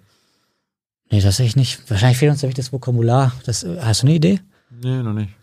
Nee, Appell an das Volk ist auch irgendwie schwierig. Volk ist auch ein schwieriges Wort. Dann fehlen ein bisschen die Alternativen. Ist vielleicht auch schon ein Symptom. Ja, vielleicht hören uns ja jetzt Leute zu, die entweder Ideen haben Mhm. oder sich als Lebensaufgabe jetzt machen, so eine Wörter zu finden. Ja. Äh, was ist demokratischer Despotismus? Despotismus. Despotismus. Ja, das ist ein Wörtchen von Kant, äh, ein Begriff von Kant. Ähm, der hat nämlich, der hat nämlich äh, in einer Schrift mal gesagt, Demokratie ist eigentlich despotisch. Also steht noch in so einer ganz klassischen Tradition von Demokratiekritik. Ähm, aber dann ist wichtig zu verstehen, warum despotisch. Ähm, darauf weist auch Daniel Pascal Zorn, der vor kurzem hier war, immer wieder hin. Hier mal, also hier an dieser Stelle meint despotisch, dass es die Gewaltenteilung unmöglich macht. Das heißt, ähm, bei Kant steht das sogar wörtlich, das Volk will nicht nur die Gesetze geben, es will sie zugleich auch vollziehen. Also exekutive und legislative Gewalt quasi in einer Hand haben. Ähm, und das ist für Kant despotisch deswegen, weil man da strikt unterscheiden muss. Gebe ich gerade ein Gesetz, das für alle gilt, und exekutiere ich das Gesetz? Das sind zwei Operationen. In dem Moment, wo ich diese Sachen in eins fallen lasse, in dem Moment laufe ich Gefahr, Gesetze zu machen, die nur für einen Teil des Volkes gelten, die bestimmte Leute ähm, diskriminieren. Also ich kann zum Beispiel ein Gesetz verabschieden, das dann gar nicht mehr alle in gleicher Weise betrifft, sondern nur manche. Ähm, und deswegen, ähm, sagt Kant, ist Demokratie so verstanden ein Despotismus. Das heißt, Demokratie, wenn man sie vernünftig denken will, ähm, zumindest eine moderne Demokratie, dann müsste sie Gewaltenteilung inbegreifen. Okay. Ich wollte zum Schluss im, im, im letzten Teil für mich jedenfalls nochmal über, weil du ja auch mit politischer Philosophie und politischer Ökonomie dich Mhm. beschäftigst, ähm, über Geld, Finanzen und so weiter reden. Warum war das, warum, warum waren Geld und Finanzen schon vor ein paar Jahrhunderten eigentlich immer untrennbar von der politischen Diskussion und Politik angesehen im Vergleich zu heute? Da kann man anschließen an das, was wir schon gesagt haben heute. Also in dem Moment, wo Eigentum und Herrschaft schon gar nicht so getrennte Begriffe sind und Gesellschaft und Staat noch gar nicht so auseinandergetreten, da ist das sozusagen die selbstverständlich eins. Denn, denn zum Beispiel das Geld, das ich habe oder die Einkommensströme, das sind alles jetzt heutige Begriffe, aber die ich generiere in einer, zum Beispiel im 17., 16. Jahrhundert, die sind von einem Grundherrn gut. Also da sitzen Leute, über die ich auch gerichtssamer bin, also Gerichtsherrschaft ausübe zum Beispiel. Und für die ich gewisse Prozente, den Zehnten zum Beispiel, ähm, auspressen darf, um so zu sagen. Das heißt, ähm, Geld ist wie selbstverständlich mit Macht und Politik und Herrschaft verbunden gewesen, weil es sozusagen gar keine gesellschaftliche Trennung des beiden, dieser beiden Sphären gab. Geld kam aus politischen Verhältnissen und politische Verhältnisse wurden mit Geld aufrechterhalten und gelebt und durchzogen. Also der absolutistische Herrscher musste seinen Söldnerheer oder stehendes Heer mit Geld bezahlen und das musste irgendwo herkommen und da musste die Wirtschaft merkantilistisch einrichten, dass er genügend, ähm, genügend Geld in seine Kammer fließt. Das heißt, das war wie selbstverständlich verbunden, auf verschiedene Weise natürlich. Und dann ist die Selbstverständlichkeit abhanden gekommen? Äh, nicht völlig natürlich. Ja. Also ich glaube, niemand will heute sagen, ach Geld, das hat überhaupt nichts mit Politik zu tun. Natürlich hat es das irgendwo. Klar. Wahrscheinlich schon wegen Sozialleistungen, Umverteilung, Steuern. Aber allein, dass wir diese Trennungen kennen, hier Gesellschaft, dort Staat, ähm, hier Eigentum, dort Herrschaft, ähm, ist uns das zumindest nicht mehr das Allerintuitivste. Also erstmal ist Geld was, was privat auf meinem Konto liegt oder ich privat überwiesen bekomme von dem anders, mit dem ich im Vertragsverhältnis stehe. Und der ist nicht mein, Gericht, mein Gerichtsherr oder so. Der ist einfach mein Arbeitgeber. Und mhm. den kann ich auch kündigen und der kann mir kündigen. Ähm, das heißt, ich muss dann sozusagen einen Schritt weiter denken und muss überlegen, na, das Verhältnis, in dem ich jetzt gerade zu meinem Arbeitgeber stehe, das so an sich privat ist, stehen dahinter vielleicht politische Strukturen oder Gründe, warum es so eingerichtet ist, eine politische Ordnung. Und das ist natürlich eine Operation mehr, als man irgendwie vor 300 Jahren vielleicht machen musste, wenn man darüber nachdenkt. Sollten wir dann heute mehr über Geld und auch das Finanzsystem oder wie wir mit Geld umgehen nachdenken? Ich würde schon sagen, also gar nicht, um jetzt gleich eine politische Agenda zu vertreten, welche politische Ökonomie wir brauchen oder wo man hin muss. Aber allein schon für eine aufklär aufklärische oder eine, eine Bürgeraufklärung. Ähm, zum Beispiel zu verstehen, wie eine Notenbank funktioniert. Ja. Was eine Notenbank tut. Also was zum Beispiel gerade passiert. Und ich meine, dass jetzt, Geld entsteht. Ne? Genau, zum Beispiel, aber auch was gerade, das ist ja eine Regierungs-, also es ist eine Behörde, eine National-, eine, eine Zentralbank. Es ist nicht einfach irgendein Geldinstitut, das Dinge tut wie ähm, irgendeine Privatbank, sondern die tut das im Namen des Staates und wird auch sozusagen staatlich geregelt. Aber sagen wir, sind unabhängig. Sind unabhängig, von der Exekutive und der Legislative, aber sind nichtsdestotrotz eine Behörde. Und die Exekutive bestimmt. Die Teilweise die äh, Direktoren genau. und das Mandat, äh, die Legislative. Mhm. Ähm, aber jetzt mal ganz konkret gedacht in der aktuellen Situation, wir haben hohe Inflationsraten und die, und die Notenbanken weltweit, die EZB, vor allem die Federal Reserve in Amerika, decken darüber nach, wie man die bremsen kann. Und eines der wesentlichen Elemente, das gewählt wird und immer deutlicher wird, ist, die Zinsen so stark zu erhöhen, dass ähm, unter Umständen das Wachstum nicht nur gebremst, sondern ins Gegenteil verkehrt wird, also wir eine Rezession bekommen und Arbeitslosigkeit entsteht. Mhm. Das Arbeitslosigkeit ist so in gewissen Rahmen nichts, was Zentralbanken unterläuft, so aus Versehen, sondern etwas, was sie anstrengen, um Inflation zu bremsen. Natürlich wollen sie so wenig wie möglich Arbeitslosigkeit dabei produzieren, aber es ist im Rahmen des sozusagen, was man in Kauf nimmt. Ich will das noch gar nicht stark werten, aber zumindest das zu verstehen, finde ich, gehört dazu, Bürger zu sein. Dass man nicht glaubt, naja, jetzt haben wir plötzlich 6, 7, 8 Prozent Arbeitslosigkeit, die werden halt alle zu faul sein oder plötzlich dumm geworden sein. Nein, da steht eine Behörde dahinter, die das auch einkalkuliert hat, um andere Ziele zu erreichen. Das heißt, ähm, das allein schon zu wissen, rationalisiert meine Entscheidung, wie auch immer sie dann ausfällt. Wenn der Staat könnte ja quasi über seine Bildungssysteme dafür sorgen, dass Leute darüber aufgeklärt werden. Hat vielleicht einen Grund, warum es nicht passiert. Ich weiß auch gar nicht, ob das gar nicht passiert. Also ich hatte zum Beispiel. Ja, meine, klar, klar, ja, klar hast du ja. Chancen und so weiter, aber. Äh also ich hatte zum Beispiel ähm, eine hervorragende Wirtschaftslehrerin an meiner, Ober, äh, an meiner Oberstufe am Gymnasium, äh, die uns das alles sehr deutlich erklärt hat, wie Geldentstehung funktioniert, wie das bei den Bilanzen aussieht und ähm, wie man darüber denken kann. So denkt die Bundesbank darüber, aber es war auch schon mal anders in den 70ern und so. Du hast Glück gehabt. Ich, wahrscheinlich hatte ich Glück, ja, aber das zumindest spricht dafür, dass es nicht irgendwie völlig unmöglich ist. Also ja, ja. vielleicht haben Lehrer, hätten Lehrer, wenn sie jetzt vielleicht zuschauen, die Möglichkeit, das in den Unterricht einzubauen. Vielleicht kann man die Lehrpläne anpassen. Vielleicht ist es aber auch nicht nur eine Sache von Bildung, sondern auch von Medien, von Öffentlichkeit. Wie hier zum Beispiel? Anderes Beispiel ist die, die, die Schuldenbremse. Mhm. Da kommt ja, also sag mal, vielen Menschen in Deutschland kommt das ja einfach erstmal so logisch vor. Ne? Ja, du kannst mhm. ja nicht mehr ausgeben, oder schwarze Null, du kannst ja nicht mehr ausgeben, als du einnimmst. Mhm. Dabei ist doch, sollte es eine Selbstverständlichkeit sein, dass eine Volkswirtschaft was anderes ist als eine Betriebswirtschaft. Äh, haben, haben, wir das verlernt oder äh, war die PR und Propaganda ähm, einfach so stark, dass das jetzt alles gleich gesehen wird? Vielleicht auch. Aber vielleicht auch, dass wir, dass das wieder angelegt ist in der Asymmetrie, die wir stehen. Wir, unsere, unsere Lebenswelt besteht darin, Privatmenschen zu sein. Üble, überwiegenderweise. Mhm. Ähm, alle vier Jahre der Wahlakt, manche schreiben Petitionen, manche demonstrieren, aber da bewegen wir uns dann schon wieder auf Minderheiten zu. Mhm. Ähm, das heißt, wir haben nicht die Perspektive eines Staatssekretärs oder eines Notenbankdirektors, der genau weiß, welche Schalthebel er täglich umlegen muss, was er seinen Leuten delegiert, ähm, über was er nachdenkt, wie sein Blick auf sozusagen die Gestaltung der Gesellschaft, des Staates, der Ökonomie ist. Wir haben den Blick eines Privatmenschen üblicherweise.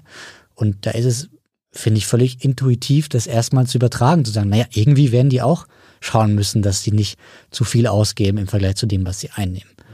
Das heißt, man muss dann auch hier die Asymmetrie wieder ausgleichen und sagen, pass auf, das stimmt im Privaten, aber staatlicherseits stimmt es nicht so einfach. Ein Staat hat sozusagen andere Vorgaben oder andere Richtungen. Es ist sogar umgekehrt so, wenn jeder mehr, jeder mehr einnimmt, also ausgibt, dann kann das ganze System gar nicht funktionieren. Mhm. Weil wenn wir wachsen wollen, dann muss ja irgendwo auch neues Geld entstehen. Das heißt, irgendwer muss dieses Geld auch in die Welt bringen. Mhm. Aber das sind Dinge, die erstmal in, intu nicht intuitiv sind. Und das finde ich auch in Ordnung. Nur das ist eben dann Aufgabe, darüber aufzuklären. Ist auch nicht intuitiv äh, für Menschen, warum wir jetzt zum Beispiel über dieses Wachstumsparadigma, also unser Wirtschaftswachstum nachdenken mhm. müssen. Glaubst du, dass wir das schaffen? Ich glaube nicht, dass wir das schaffen. Also ich glaube, dass ah, Wachstum, ja. ähm, wenn wir äh, die ökologische Krise irgendwie überstehen wollen, Klimawandel, dann wird das nur das, über das gehen, was ich vorher so eine Erneuerung des Deals genannt habe. Also quasi mit vielen Investitionen, auch ein bisschen Umverteilung, ähm, versprechen, dass da auch Geld zu gewinnen ist, quasi. Für nicht alle Industrien, aber für viele Industrien und Branchen Geld zu gewinnen ist bei diesem Umbau.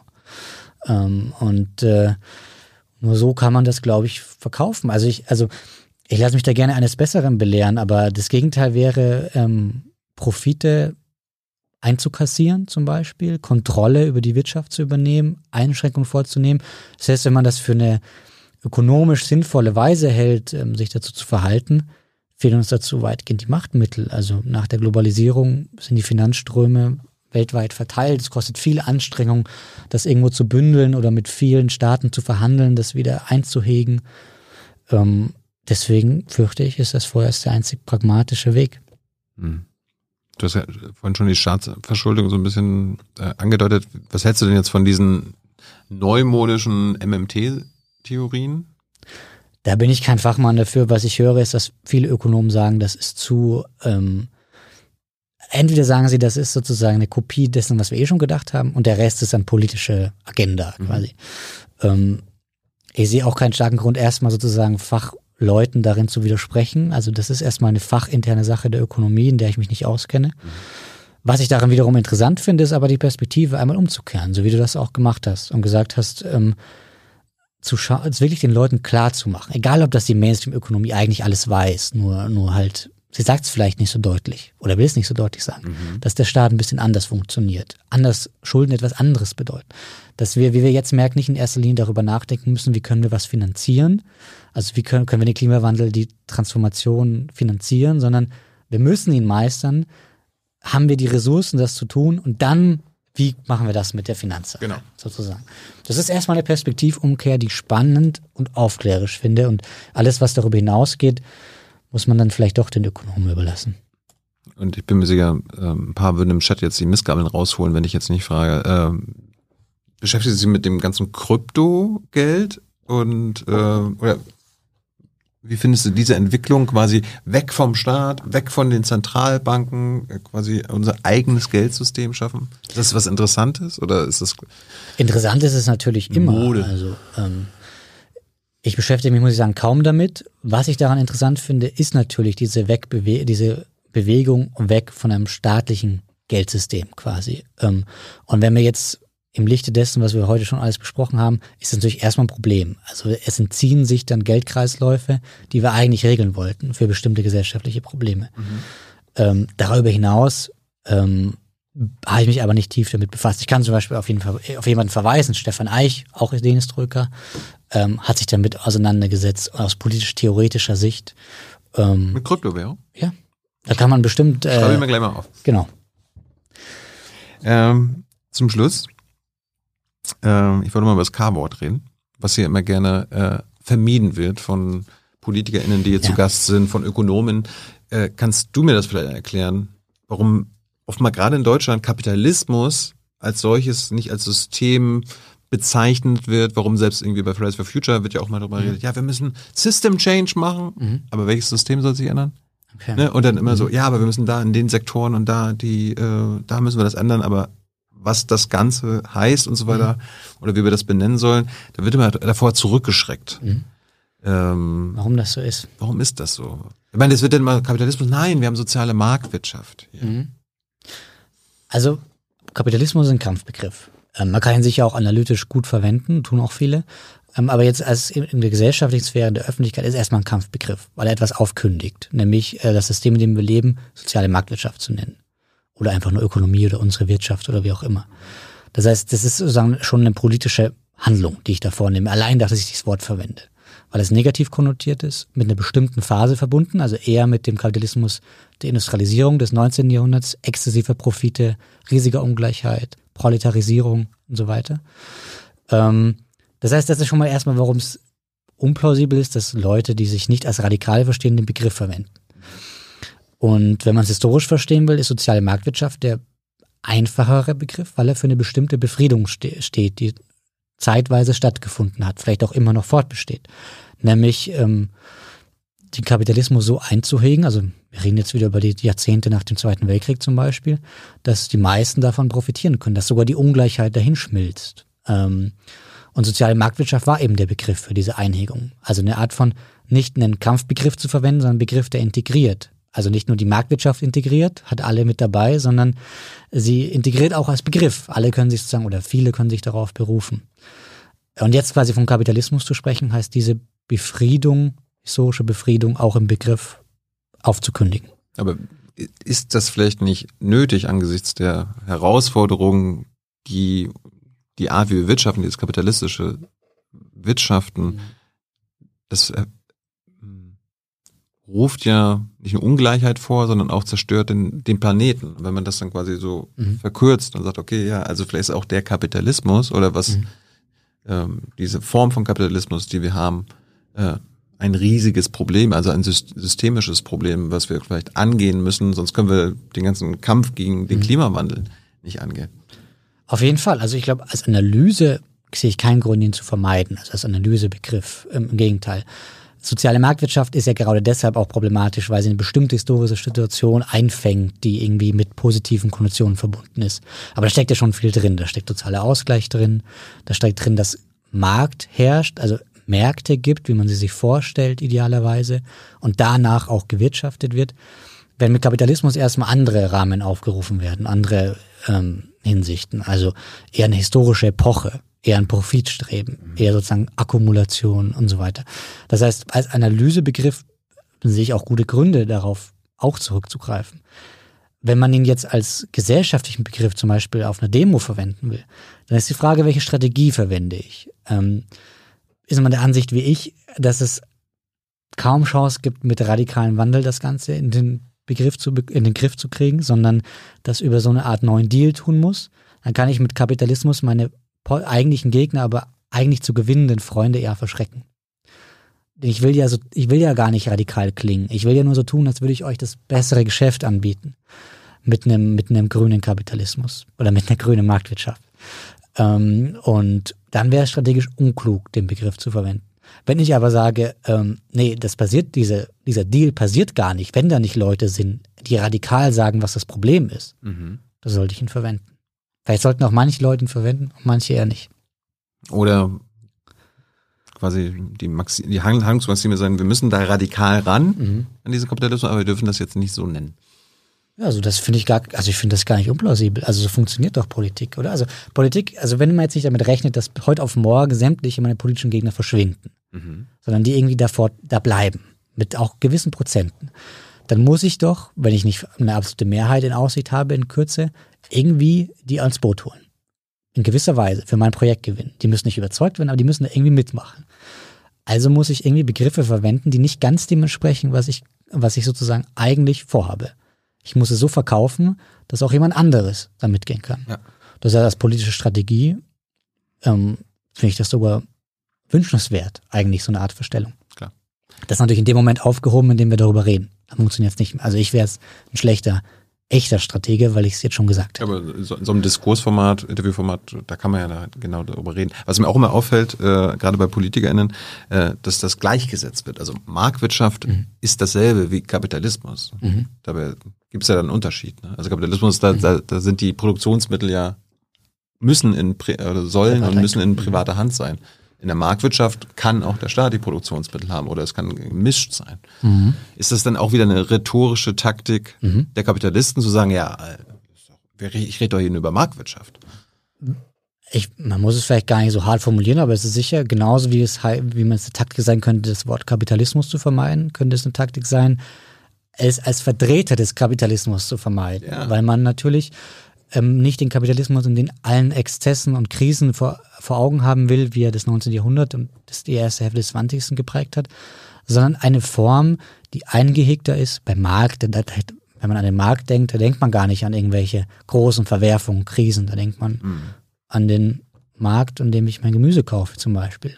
Ähm, oder eben an die soziale Marktwirtschaft, also eine bestimmte Form von Kapitalismus, die für viele integrierend gewirkt hat. Das heißt, auch da kann strategisch klug sein, darauf zu beharren, das Marktwirtschaft zu nennen. Ob es analytisch dann Sinn macht, ob es man sich selber sagen was vormacht, ist dann eine andere Sache. Und ich bin mir gerade sicher, wenn das Eva von Redeker, weiß nicht, ob du sie kennst, mhm. die Philosophin, hier zugucken würde, war auch vor anderthalb Jahren hier, die würde jetzt sagen, warum reden Sie nicht über das Eigentum? Mhm. Also warum reden Sie nicht über den, den Elefanten im Raum, diese Eigentumsstruktur, mhm. auf denen der Kapitalismus ja aufbaut? Ne? Also Eigentum in privater Hand, die Produktionsmittel und das, das auch als politisches Ordnungssystem äh, zu bleiben hat und durchzusetzen ist. Ja. Wir, warum reden wir darüber nicht? Warum fällt uns das so schwer? Naja, das hat schon damit zu tun, dass Frau von Redeker mit einer bestimmten Tradition verbunden ist, die aus dem Marxismus stammt im mhm. weiteren Sinne und selbst schon also Teil des Spiels ist. Also das ah. aufzurufen quasi ähm, Kapitalismus als Privateigentum an den Produktionsmitteln, das auch eine politische Ordnung bedeutet. Mhm. Das heißt nicht, dass es falsch ist, aber das heißt schon eine gewisse Lösung des Problems sozusagen zu implizieren. Nämlich das aus den Privathänden herauszunehmen. Mhm. Egal wie radikal. Ähm, das heißt, ja. das ist der Grund, warum man nicht über den Elefanten im Raum redet, weil darüber reden heißt, sich schon für eine politische Richtung vielleicht aussprechen. Apropos, letzten beiden Fragen. Du hast vorhin gesagt, du bist kein Linker. Was bist du denn? Also ich bin dazu übergegangen zu sagen, ich bin klassisch Liberaler. Weil es diese alte Tradition des Liberalismus meint, über die wir heute schon geredet haben. Und das ist natürlich auch eine nur halb ernst gemeinte Formulierung, aber sie funktioniert, weil man sagen kann, ich stehe eigentlich in eurer Tradition, nur ihr habt sie leider sehr oft vergessen. Hm. Gehst du wählen? Natürlich. Immer. Ich glaube, ich habe meine Wahl verpasst, ja. Aber ansonsten glaube ich eigentlich immer, ja. Verachtest du oder äh, wie gehst du mit Nichtwählern um? Also aus demokratischer Sicht ist es legitim, quasi nicht zu wählen, seine Freiheit wahrzunehmen, nicht nicht wählen zu gehen? Auf jeden Fall. Also schon allein deshalb, weil ich vielleicht mit dem ganzen politischen Angebot nicht einverstanden bin. Mhm. Ähm, es kann auch ein viel stärker, also nicht, nicht als Protestsignal, aber allein schon ein Analysesignal sein für die Elite oder die interessierte Elite zu sehen, da sind, da ist ein Bevölkerungssegment, das fühlt sich gar nicht mehr repräsentiert. Also das zeigt sozusagen, weist auf noch größere Probleme hin. Mhm. Wenn ich jetzt jemanden privat treffen würde, würde ich sicher immer fragen, warum und wäre es nicht schlauer, wählen zu gehen. Aber ich würde es nie pauschal sozusagen als ja. illegitim oder so behaupten. Und dann meine letzte Frage, die mir ganz am Anfang äh, meiner Recherche gekommen ist, mhm.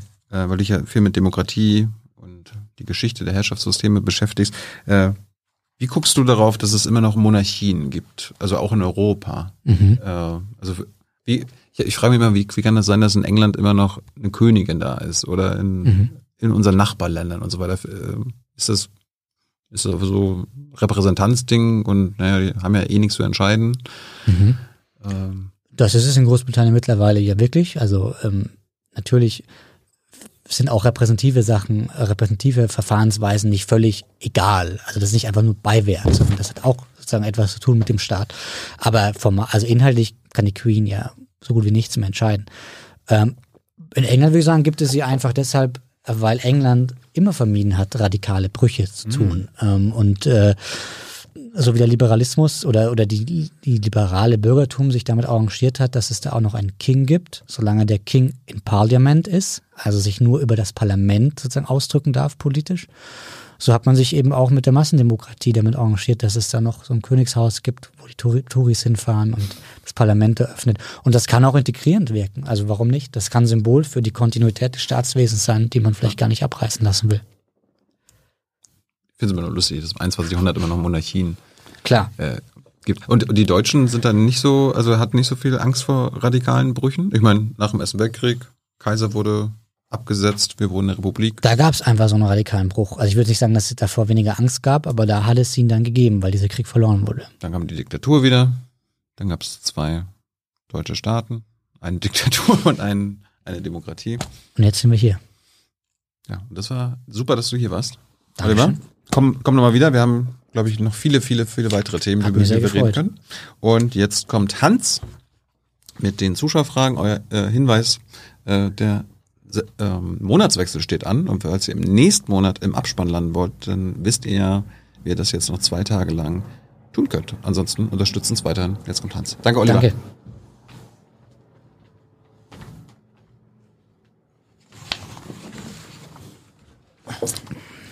Der Chat war heute relativ friedlich. Ja? Ja, das heißt, äh, es waren es waren nicht so viele Leute mit mit sagen wir mal sehr vorgefertigten Thesen äh, da, die die dann nur äh, reinhauen wollten, sondern es war eine ziemlich intensive Diskussion auch. Also eigentlich äh, eigentlich ungewöhnlich, ähm, aber dadurch auch sehr sehr angenehm. Äh, eine Sache, als du sagtest vorhin, Kapitalismus sei ein Kampfbegriff, äh, der eigentlich gewählt wurde, um der sozialen Marktwirtschaft etwas entgegenzusetzen. Ich habe ja mal das gleiche studiert wie du, Politikwissenschaft, und da haben wir gelernt, dass eigentlich die soziale Marktwirtschaft Mhm. gesetzt wurde, um diesem hässlichen Kapitalismus, der ja dann in der Form des Faschismus auch den Zweiten Weltkrieg hervorgebracht hat, um das äh, zu überlagern. Genau. Also Ja. es ist es auch das, was du als das ursprüngliche ansiehst, war wohl auch schon ein Kampfbegriff. Ne? So würde ich das sagen, genau. Okay. Mhm. Soziale Marktwirtschaft war ein Kampfbegriff, um was zu befrieden und den heute Kapitalismus aber wieder zu verwenden, heißt sozusagen gegen diese Befriedungsbegriffe zu kämpfen. Ja. Man könnte oder man könnte auch sagen, hier wurde ein Kampfbegriff enttarnt, der vor 70 Jahren verwendet wurde. Wie auch immer. Paar Fragen aus dem Forum und dann viele aus dem Chat, ähm, also aus dem Jungen Naiv Forum, wo auch Fragen gestellt werden können.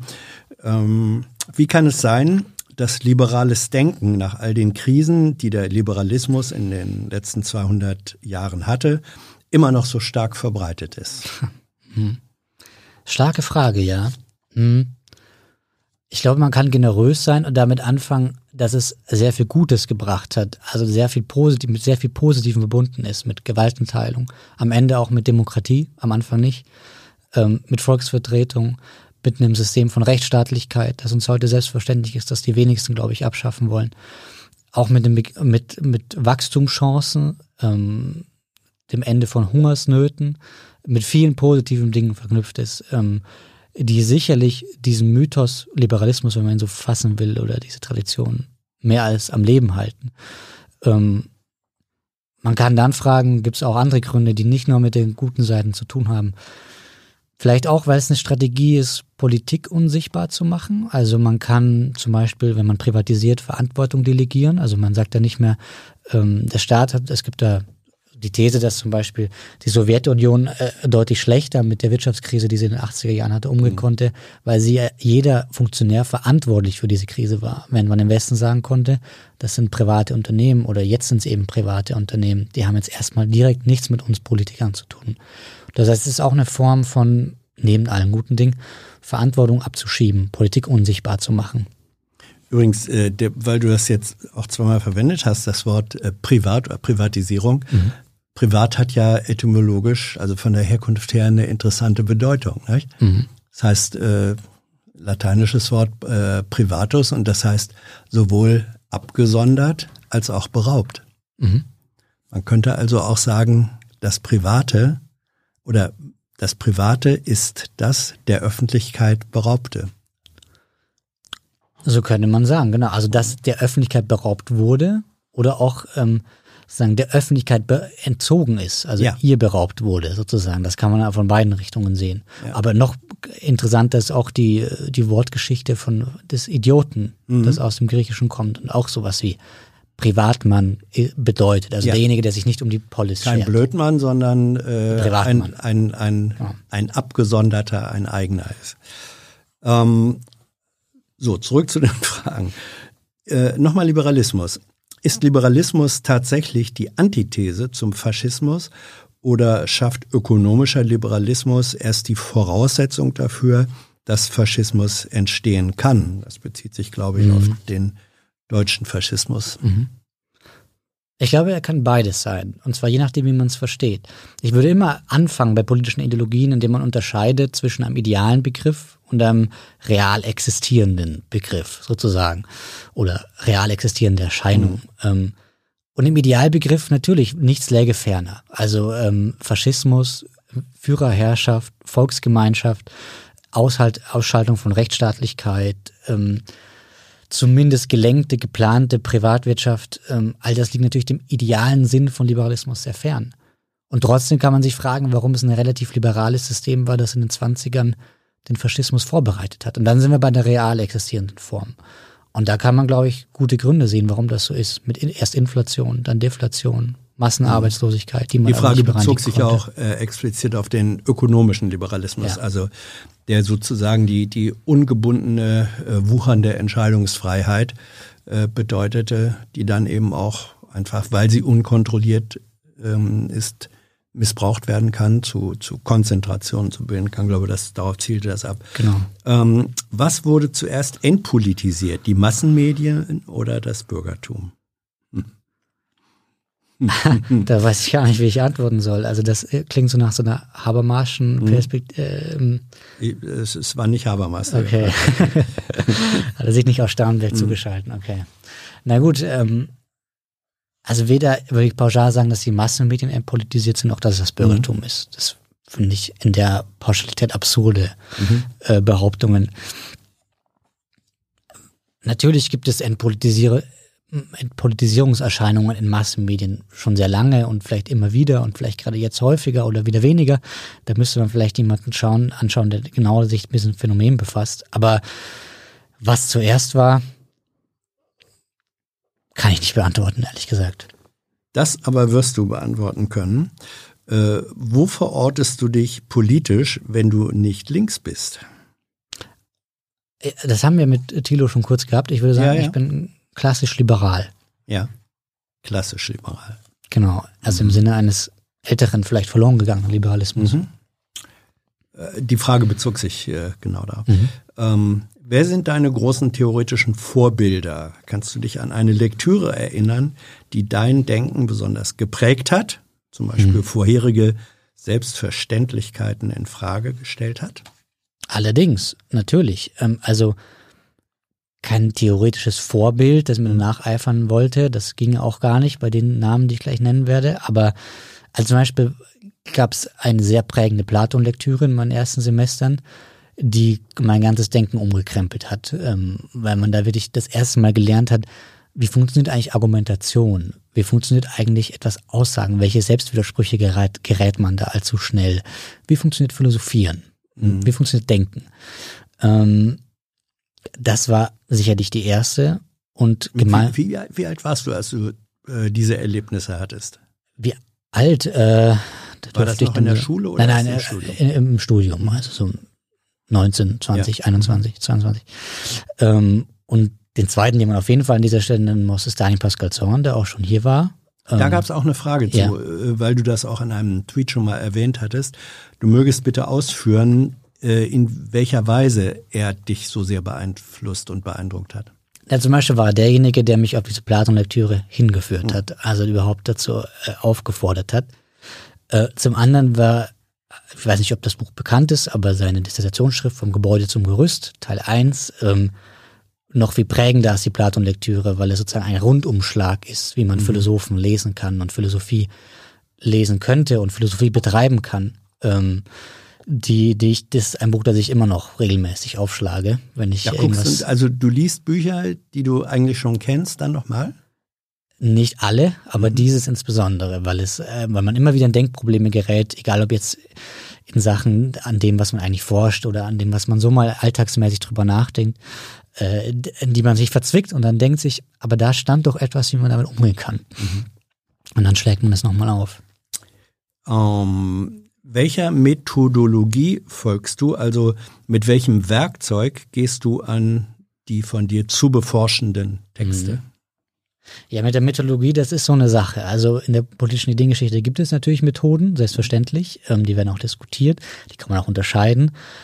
Aber ich bin der Ansicht, dass man meistens mischen muss, wenn man seine Fragen beantworten will, die man, die man hat.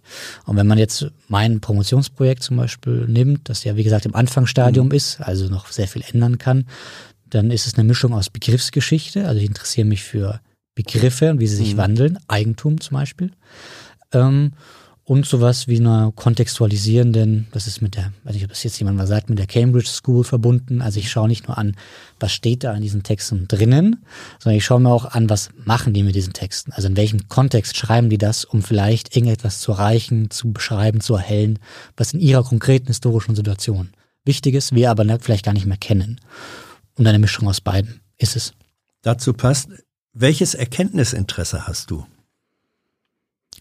Bei dieser Frage jetzt, bei diesem Promotionsprojekt, das Erkenntnisinteresse ist natürlich ein bisschen was anderes als die Forschungsfrage. Das ist etwas, was noch irgendwie dahinter steht. Ähm, das Erkenntnisinteresse besteht schon, ist schon aktuelles. Also irgendwie will ich was über den aktuellen Liberalismus und unsere aktuelle Gesellschaft auch herausfinden. Was genau, kann man aber nicht sagen, weil es ja, weil es ja, weil es ja in die Vergangenheit zoomt. Aber wenn ich es an der Vergangenheit machen darf, dann Aber ich, was willst du ja, rausfinden? Also wenn Ja. du jetzt sagen willst, warum mache ich das? Ja.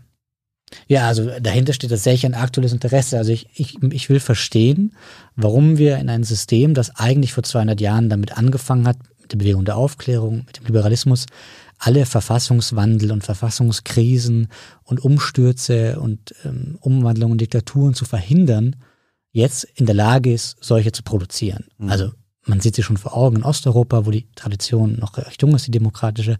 Aber selbst in einem so alten, ähm, aufklärisch geprägten Land wie Amerika, in den Vereinigten Staaten, ähm, eine Diktatur etwas, nicht etwas ist, was sozusagen irgendwie per se ausgeschlossen oder nur von Radikalen behauptet wird, dass das droht, sondern in einem Leitartikel der Financial Times stehen kann. Und äh, das ist einfach ein sich aufdrängendes Phänomen, diese Diskrepanz. Also anzutreten vor 200 Jahren mit der Idee, ein ewig gültiges, nicht wandelndes, gut funktionierendes Staatswesen zu gründen, das jetzt nicht nur in die Krise gerät, sondern scheinbar auch nicht in der Lage ist, die Krise zu bewältigen. Also wo ist der Liberalismus falsch abgebogen oder wie? So könnte man es vielleicht zusammenfassen, ja. Und vielleicht nicht nur Liberalismus, sondern wir alle insoweit wir auch Liberale sind. Da wurde auch gefragt, ähm, es gäbe in den USA eine Diskussion, dass äh, in den nächsten 10 bis 20 Jahren ein Bürgerkrieg drohe. Ähm, Siehst du das so? Hast Mhm. da bin ich definitiv Prognose der zu? falsche Ansprechpartner für solche Prognosen, aber Ja. ich halte es nicht für völlig ausgeschlossen. Ist Eigentum äh, und sind Profite daraus eigentlich Diebstahl an der Gesellschaft? Ja, das ist ja die berühmte Formulierung quasi Eigentumsdiebstahl, Eigentumsdiebstahl, ja. genau. Ähm, und ich würde dann nicht automatisch mitgehen wollen. Also ich halte das für eine sehr starke These, zu sagen, etwas, was man für sich hat, ist automatisch Diebstahl von dem anderen. Natürlich ist es insoweit Diebstahl, als er es nicht hat, sonst hätte ich nicht für mich. Ja, aber Diebstahl Aber- setzt ja den Akt des Wegnehmens, des Beraubens, äh, Genau, richtig, ja, des, ja. des äh, illegalen, der illegalen Aneignung voraus. Ja, und das würde ich nicht unterschreiben. Also zumindest müssten wir mal gute Gründe nennen, warum es per se ungerecht sein sollte, etwas für sich zu haben. Selbst, selbst Marxisten sind ja nicht der Ansicht, dass alles vergesellschaftet werden muss, sondern ähm, nur die Produktionsmittel. Ähm, die Frage hat einen zweiten Teil. Äh, kennst du Ideen und Vorschläge, ähm, mit der zum Beispiel durch die Erbschaftssteuer Sachgüter als Allmende an die Gesellschaft zurückgegeben werden könnten? Da gibt's natürlich Vorschläge. Ähm, ich glaube, der letzte stammt vom Deutschen Institut für Wirtschaft. Ähm, also so eine Art allgemeines Erbe daraus zu finanzieren. Ich glaube, 20.000 Euro standen da zur Debatte, das dann aber auch ein bisschen zweckgebunden ist. Also nicht einfach rausgehauen werden darf mit 18, sondern irgendwie über die Jahre ausgezahlt und erst nur für Ausbildung oder Studium und so weiter oder Hauskauf finanziert werden darf.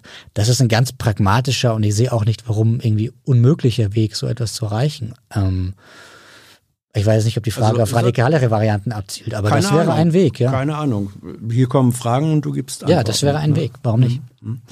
Ähm, wäre Gewalt eigentlich ein legitimes Mittel, das äh, Parteien, die, äh, ja, das Parteienoligarchat zu stürzen und eine Demokratie zu installieren? Da haben wir die Asymmetrie, über die wir heute schon Ja. gesprochen haben. Also das Partei-Oligarchat, ich glaube auch eine Neuschöpfung, Ja. habe ich noch nie gehört. Ähm, und die echte Demokratie kreativ. und so, genau, die das dann, die das Ja. dann verwirklicht. Ähm, meine Position wäre erstmal nein. Also ähm, dazu müsste man erstmal zeigen, dass es so ein Parteienoligarchat ist, Mhm. das quasi keinen Raum lässt für legale Änderungen. Mhm. Klar, wenn es keine Änderung gibt und das Regime schrecklich wäre, dann müsste man Also die greifen, französische aber- Revolution war ja nun äh, zweifelsfrei äh, eine durchaus gewaltsame Form ähm, des Machtwechsels. Nicht? Ja, aber auch von Anfang an gar nicht so angestrebt. Also erst wollte man eigentlich nur an der wollte man eine Generalversammlung, dann wollte man die ein bisschen anders handhaben. Dann hat man gesehen, dass das Volk auf dem Land einige Dinge tut, die man erst gar nicht wollte, nämlich, nämlich Herrensitze angreifen. Und plötzlich dachte man, na gut, dann muss man halt doch schnell die Feudalrechte abschaffen. Aber jetzt reicht's dann auch erstmal, damit können wir leben. Und dann hat sich's weiter radikalisiert. Also auch das war nicht geplanter Terrorschlag Mhm. zum Umsturz. Ähm, war so gesehen die französische Revolution legitim? Legitime Gewaltanwendung? äh, also die gewaltsamen Aspekte der Revolution dann, also quasi der Sturm auf die Bastille und später die Köpfe, die Guillotinierung und so. Mhm. Ähm, ich würde aus einer ganz banalen ethischen Sicht erstmal Nein sagen. Also ich glaube, dass wenn man, wenn man rückwirkend aus einem, Dann hätten einer wir jetzt Ludwig den, was weiß ich, 26. na, das ist eben die Frage. Also wenn das so wäre, dass es sozusagen der letzte Ausweg ist, in dieser konkreten historischen Situation das zu tun, dann gibt es auch gute Gründe dafür. Aber nachträglich darauf zu blicken und zu sagen, die gab es nicht, man hätte doch das tun können, ist natürlich immer Aber äh, in, unter den aktuellen Vorzeichen Ja. siehst du keinen Ansatz äh, für legitime Gewaltanwendung zur gesellschaftlichen Umwälzung der Herrschafts- und Machtverhältnisse. Ich sehe keine Rechtfertigungen, ich sehe aber auch keine guten Chancen dafür. Das ist vielleicht nochmal der nächste Punkt. Also ich wüsste nicht, was man damit kurzfristig oder auch langfristig erreichen kann, wenn man nicht natürlich jetzt in großen Dimensionen denkt. Dann wäre die Frage, wie will man das erreichen? Große Umstürze. Ähm, deswegen würde ich zu Nein tendieren.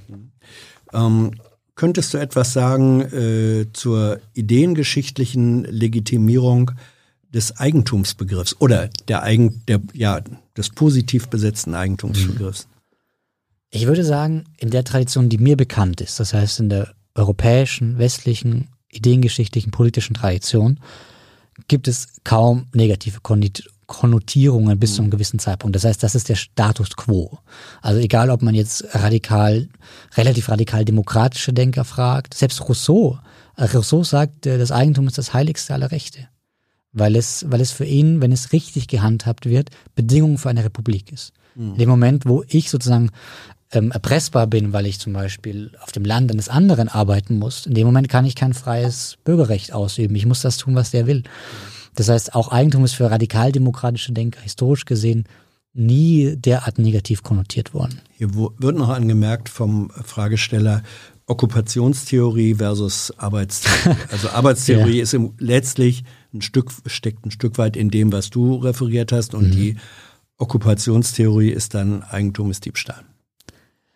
Nee, also ich glaube, das bezieht sich tatsächlich auf eine andere Kontroverse. Also es gab so an der Schwe im 17., 16., 18. Jahrhundert die Diskussion generell, wie Eigentum zu, entstand oder wie es Ja. gerecht zu fertigen ist. Und die klassische Theorie war Okkupation, also erst Okkupation, niemand anderes war dort. Es ging ja um Land größtenteils Ja. noch. Wir reden ja von der vorindustriellen Zeit.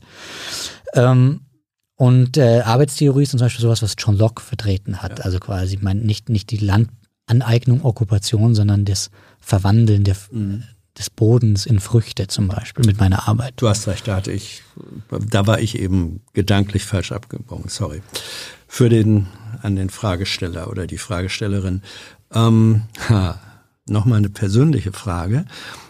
Ähm, hier wird gefragt, Olli, wenn du für die FAZ, für die Zeit und so weiter schreibst, hast du das Gefühl, dass du deine Aufsätze ans Medium anpasst, wenn auch vielleicht nur geringfügig? Ja, selbstverständlich. Also, Ah. also ich kenne, also Was?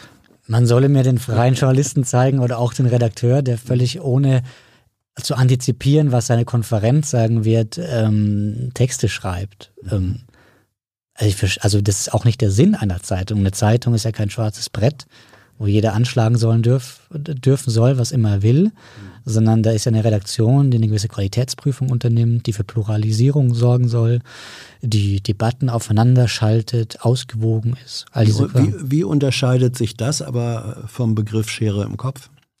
Gar nicht. Das ist eine Schere im Kopf, aber halt eine legitime. Also ich verhalte mich zum Ja. Beispiel anders, wenn ich einfach etwas in die Welt twittere, als wenn ich weiß, dass ich das gerade einer Redaktion vorlege, die das bitte an 300.000 Abonnenten schicken soll. Das ist einfach eine andere Überlegung und es ist gut so. Warum ist das gut, wenn, wenn du selbst dein, deine, sagen wir mal, ursprüngliche Idee, die von einer Klarheit, von einer Impulsivität äh, sein mochte, wenn du sagst, ach nee, im Hinblick auf das, was da noch kommt, schränke ich das ein, äh, glätte es, was ist daran gut?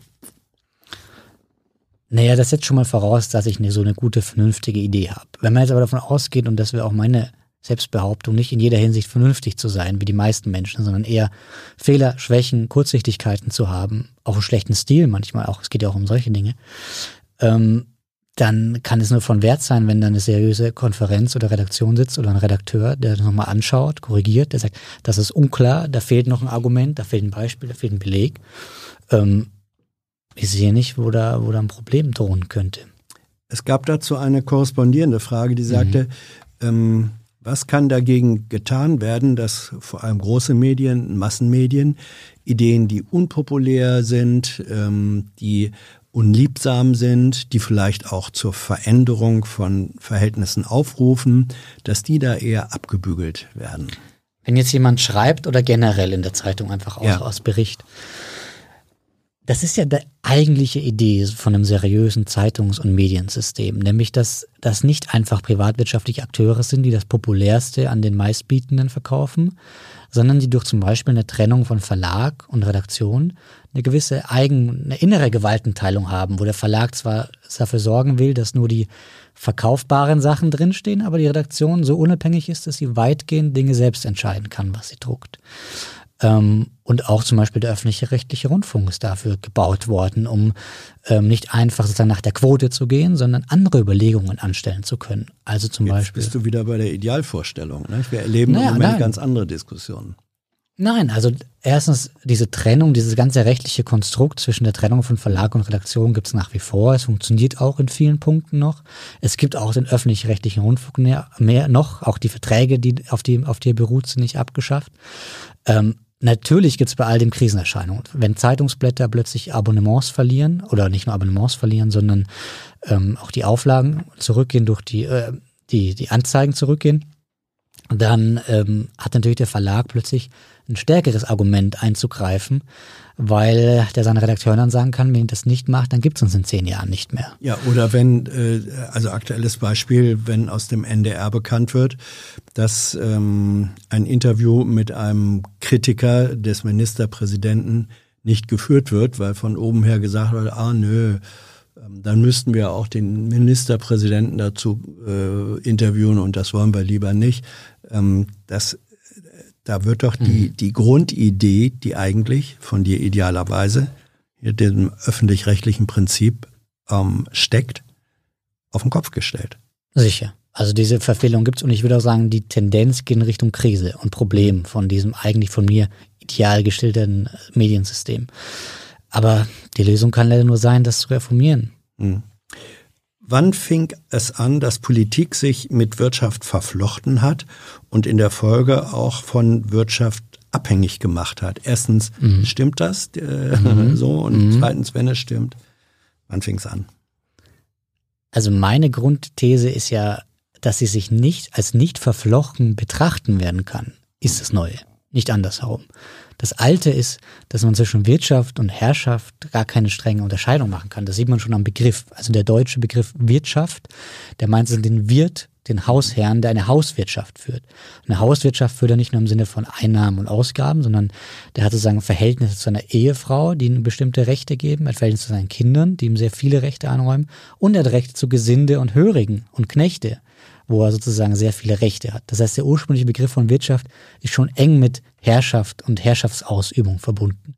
Die Frage ist, die interessante Frage Aber ist. eher im, ich sag mal, doch eher im, Pri im privaten Bereich und nicht im Sinne von staatlicher Herrschaft und Gewalt. Das kommt dann so im, im 16., 17., 18. Jahrhundert, als der Staat, der sich ja erst da herausbildet als eigenständige Instanz, der absolutistische Herrscher denkt, um meine stehenden Heere zu finanzieren, muss ich irgendwie Geldmittel heranschaffen. Und wenn die Stände nicht, mit, nicht spuren und mir keine neuen Steuern genehmigen, dann muss ich die woanders herbekommen. Und das geht zum Beispiel dadurch, dass ich merkantilistisch die Wirtschaft antreibe, den Handel antreibe, Zölle erhebe und so weiter. Und da kommt zum ersten Mal die Idee auf, der Gesamtstaat muss wie eine Gesamtwirtschaft auch funktionieren, um seine Heere zu finanzieren. Und so treibt sich das quasi verschiedentlich weiter über die Jahrhunderte.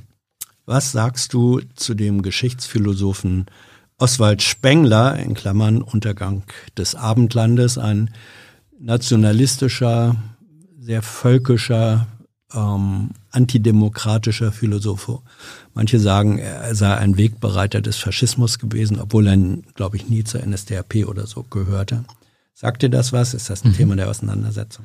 Das sagt mir was, aber natürlich nur am Rande. Also bin kein Experte oder irgendwas in der Frage. Ähm, generell ist daran erstmal interessant, dass Geschichtsphilosophie in der Tradition in den 100 Jahren vorher oder in den 200 Jahren vor Spengler eher mit einem Optimismus verbunden war. Also die liberale aufklärische Geschichtsphilosophie zielt auf sozusagen das Ende der Geschichte im positiven Sinne, während es bei Spengler ja eher sozusagen um einen ständigen Verfall geht, ja. der unaufhaltsam ist und auch Kulturen, die sich gar nicht überschneiden können, sondern die in sich bestehen. Das ist erstmal interessant, dass sozusagen der, der aus derselben Sozialschicht kommt, also aus dem Bürgertum, wobei ich mir ja. bei Spengler gar nicht sicher bin, das ja, müsste ja, man nochmal, ja. ähm, plötzlich sozusagen eine ganz andere Form von Geschichtsphilosophie hat, eine umgedrehte. Das ist per se schon mal interessant, aber mehr dazu. Ähm, wie viel antidemokratische Tendenzen stecken noch im heutigen Neokonservatismus ähm, in Bezug auf äh, seine Theoretiker? im Grunde verwandte Frage, wie zum Beispiel Edmund Burke oder Karl Schmidt? Naja, also natürlich sehr viel, wo man Schmidt und Burke dann nochmal vielleicht ganz mhm. woanders einsortieren muss. Schmidts Verständnis von Demokratie ist ja zum Beispiel wirklich äh, Führerherrschaft, ja. also Akklamation des Volkes auf einen Führer hin. Mhm. Ähm, da kann man sich fragen, ob das ein angemessenes Verständnis von Demokratie ist oder nicht ein ganz polemischer Begriff, um was anderes zu rechtfertigen. Aber generell ist der Konservativismus natürlich ähm, ne, mit Eliten verknüpft, mit mhm. einer Vorstellung von oben und unten, die auch nicht unbedingt falsch ist, die, wenn sie zum allgemeinen Besten ist, auch gut ist. Und deswegen naturgemäß ein Gegengewicht zu allzu demokratischen Vorstellungen. Nur ich sehe keinen Grund, es per se abzulehnen. Ähm, es kann ein funktionierendes Gegengewicht sein in der Demokratie. Sind Politiker historisch gesehen effektiver in der Rolle als Umsetzer von Volkswillen oder als Entwickler von Ideen, für die das Volk dann wählen kann. Also gestalten mhm. oder verwalten, mhm. wenn man es mhm. kurz lassen will. Ich glaube, Politik funktioniert nur in beide Richtungen. Wenn man nur eine Richtung hat, hat man ein Problem. Ähm, wenn, man, wenn man sich jetzt so eine reine Demokratie vorstellt, in der alles von unten käme, mhm. dann muss man die Frage stellen, warum brauchen wir überhaupt Gesetze? Wenn sowieso alle das im Volk sozusagen das Richtige wollen, warum braucht man noch Gesetze, die bestimmte Dinge verbieten? Also gibt es scheinbar eine gewisse Irrationalität unten, die man regeln muss zwischen den Menschen, zwischen den Bürgern. Also muss auch irgendwas von woanders herkommen, als dass es von allen einstimmig beschlossen wird. Und ich glaube, der übliche Fall ist, dass beides passiert. Also ähm, Politiker haben Anreize, bestimmte Dinge zu sagen, nicht zu sagen, zu tun, nicht zu tun, weil sie gewählt werden wollen. Sie haben aber darin auch einen Spielraum, bestimmte Dinge eben zu tun, die nicht schon jetzt populär sind, sondern vielleicht erst in zwei Jahren. Dazu passt auch, ähm, ihr hattet das vorhin ähm, diskutiert, dass in der griechischen oder auch römischen, weiß ich jetzt nicht mehr, äh, Demokratie zum Teil Funktionen ausgelost äh, mhm. wurden, Zufallsprinzip als äh, Entscheidungsfaktor. Da ist die Frage, kann so eine zufällige Gruppe von Menschen bei Entscheidungen nicht sogar die Demokratie bereichern mit dem Argument, so eine Gruppe sei doch vielleicht repräsentativer als die bei einer Wahl mhm. äh, zusammengewählte. Also so als auch Vertreter der klassischen Tradition finde ich das erstmal intuitiv richtig. Also mhm. warum sollte man ein Instrument, das erprobt wurde, das sozusagen aus der Bürgerschaft generell auswählt, per se für irgendwie unmodern halten? Man kann darüber nachdenken. Ich bin leider nicht derjenige, der sich darüber viel Gedanken gemacht hat. Da gibt's andere. Natürlich muss man sich dann die Frage stellen, wie kann man das immer integrieren in das bestehende System? Und das bestehende System funktioniert eher so, dass sich sozusagen ges gesellschaftliche Gruppen hinter Parteien versammeln, vertreten werden, dann mal an die Macht dürfen, mal Opposition sind. Und wenn plötzlich zufällig ausgelost wird, wie muss man das integrieren? Ich sage nicht, das geht nicht, aber man muss irgendeine Stelle finden, an dem das dann Sinn macht. Aber warum nicht, wenn es so eine Stelle gibt? Es gibt äh, das, die, die Idee, glaube ich, wie heißen die Bürgerräte äh, mhm. oder sowas, die, die auf einem sehr niedrigen Niveau von, von Teilhabe und Mitbestimmung ist, glaube ich, eher so die Palaver-Ebene. Die eher konsultiert werden. Ja, als, genau, ja. Äh, ist das ein Ansatz, den man weiterverfolgen kann oder ist das ein Feigenblatt? Also ich finde das jetzt nicht grundfalsch, äh, dass es Bürger gibt, die sich da mal zusammensetzen, ja drüber reden und dann eine Liste an, an den Bundestagspräsidenten schicken mhm. dürfen. Äh, man sollte es aber auch nicht übertreiben. Also das ist nichts, das ist nichts, was das politische System reformieren wird oder unsere Krisen lösen. Zumindest nicht in der Form, wie es praktiziert wird. Wo siehst du Grenzen zwischen dem Eigentumsrecht und anderen liberalen Rechten und Freiheiten, zum Beispiel Wahlfreiheit, politische Mitbestimmung, Selbstbestimmung? Mhm. Ich habe immer das Problem, dass ich äh, in der Versuch bin, als Historiker, als den, den Historiker anzu, zu antworten. Ja, und da ist es in erster Linie so, äh, dass sie eng verknüpft sind. Das eine, das Eigentum ist die Voraussetzung von allem anderen. Also sowohl politisch. Nur ja, ist Eigentum die Voraussetzung für das andere richtig. oder ist Freiheit die Voraussetzung für das andere? Historisch, praktisch, in den praktischen Erwägungen vieler liberaler Denker ist es Eigentum Voraussetzung aller anderen Freiheiten. Politisch, politisch zum Beispiel schon deswegen, weil ich ja sonst erpressbar bin. Also wie gesagt, der Bauer, der eigentlich ähm, abhängig ist von demjenigen, der ihm sein Land zur Verfügung stellt, der wird keine Entscheidungen treffen können, die dieses Verhältnis so antasten, dass er plötzlich auf der Straße steht. Ja, aber bin ich nicht im Falle, dass das Eigentum als Voraussetzung mhm. gilt, werde ich, gerate ich da nicht eine nicht Erpressbarkeit, aber eine Abhängigkeit, äh, die bedeutet, ich muss mein Eigentum schützen, verteidigen und mehren. Ist das nicht? Das eine ist eine Erpressbarkeit, eine ja. Form von Abhängigkeit. Das andere ist doch aber auch eine Abhängigkeit, oder nicht? Ja, richtig. Also wenn mein, wenn ich das so verstehe, dass ich sozusagen abhängig davon bin, mein Eigentum zu akkumulieren oder mein ja. Vermögen, dann ist das sozusagen dasselbe spiegelbildlich. Also es gibt zum Beispiel von, von Rousseau die, die schöne Fußnote im mhm. Kontrast Sozial, äh, dass ähm, du willst den Staat stabil machen, also nicht ja. wörtlich, dann bringe die, die, die Extreme so weit wie möglich beieinander. Ja, ja, ja. Der Überreiche ähm, genau. ist genauso falsch wie der Bettler. Die sind beide ja. Helfer, die einen sind die Tyrannen, ja. die anderen sind die Helfershelfer der Tyrannei. Also das ist dann, das hängt zusammen, wenn man auf beiden Seiten Exzessen duldet. Hm. Ähm, gab es zivilen Ungehorsam nicht eigentlich schon immer oder wie hat er sich historisch entwickelt? Ziviler Ungehorsam. Ja.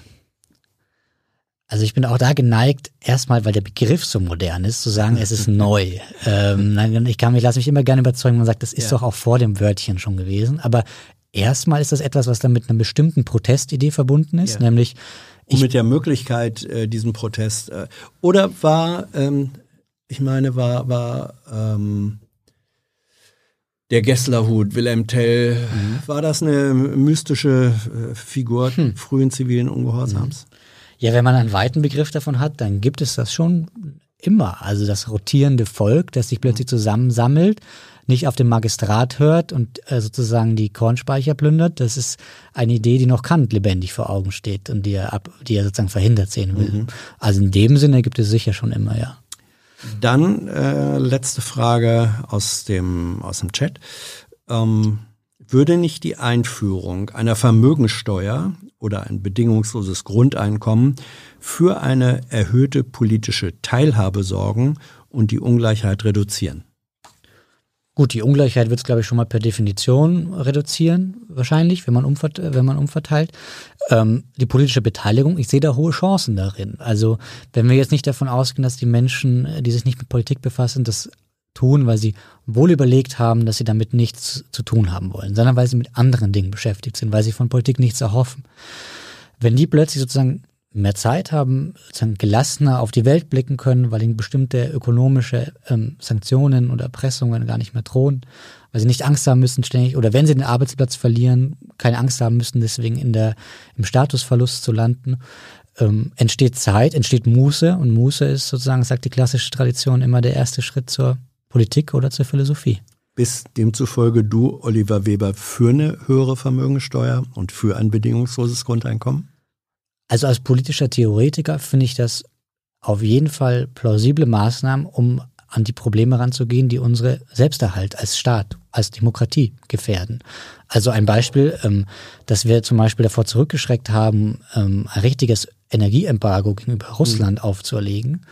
Das hatte natürlich auch damit zu tun, dass jeder Politiker sofort darüber nachdenkt, wie sich das denn bei Leuten ankommt, wie das denn bei Leuten ankommt, die plötzlich die zehnfachen, hundertfachen Preise zahlen müssen, aber seit 20 Jahren Lohnstagnation erleben.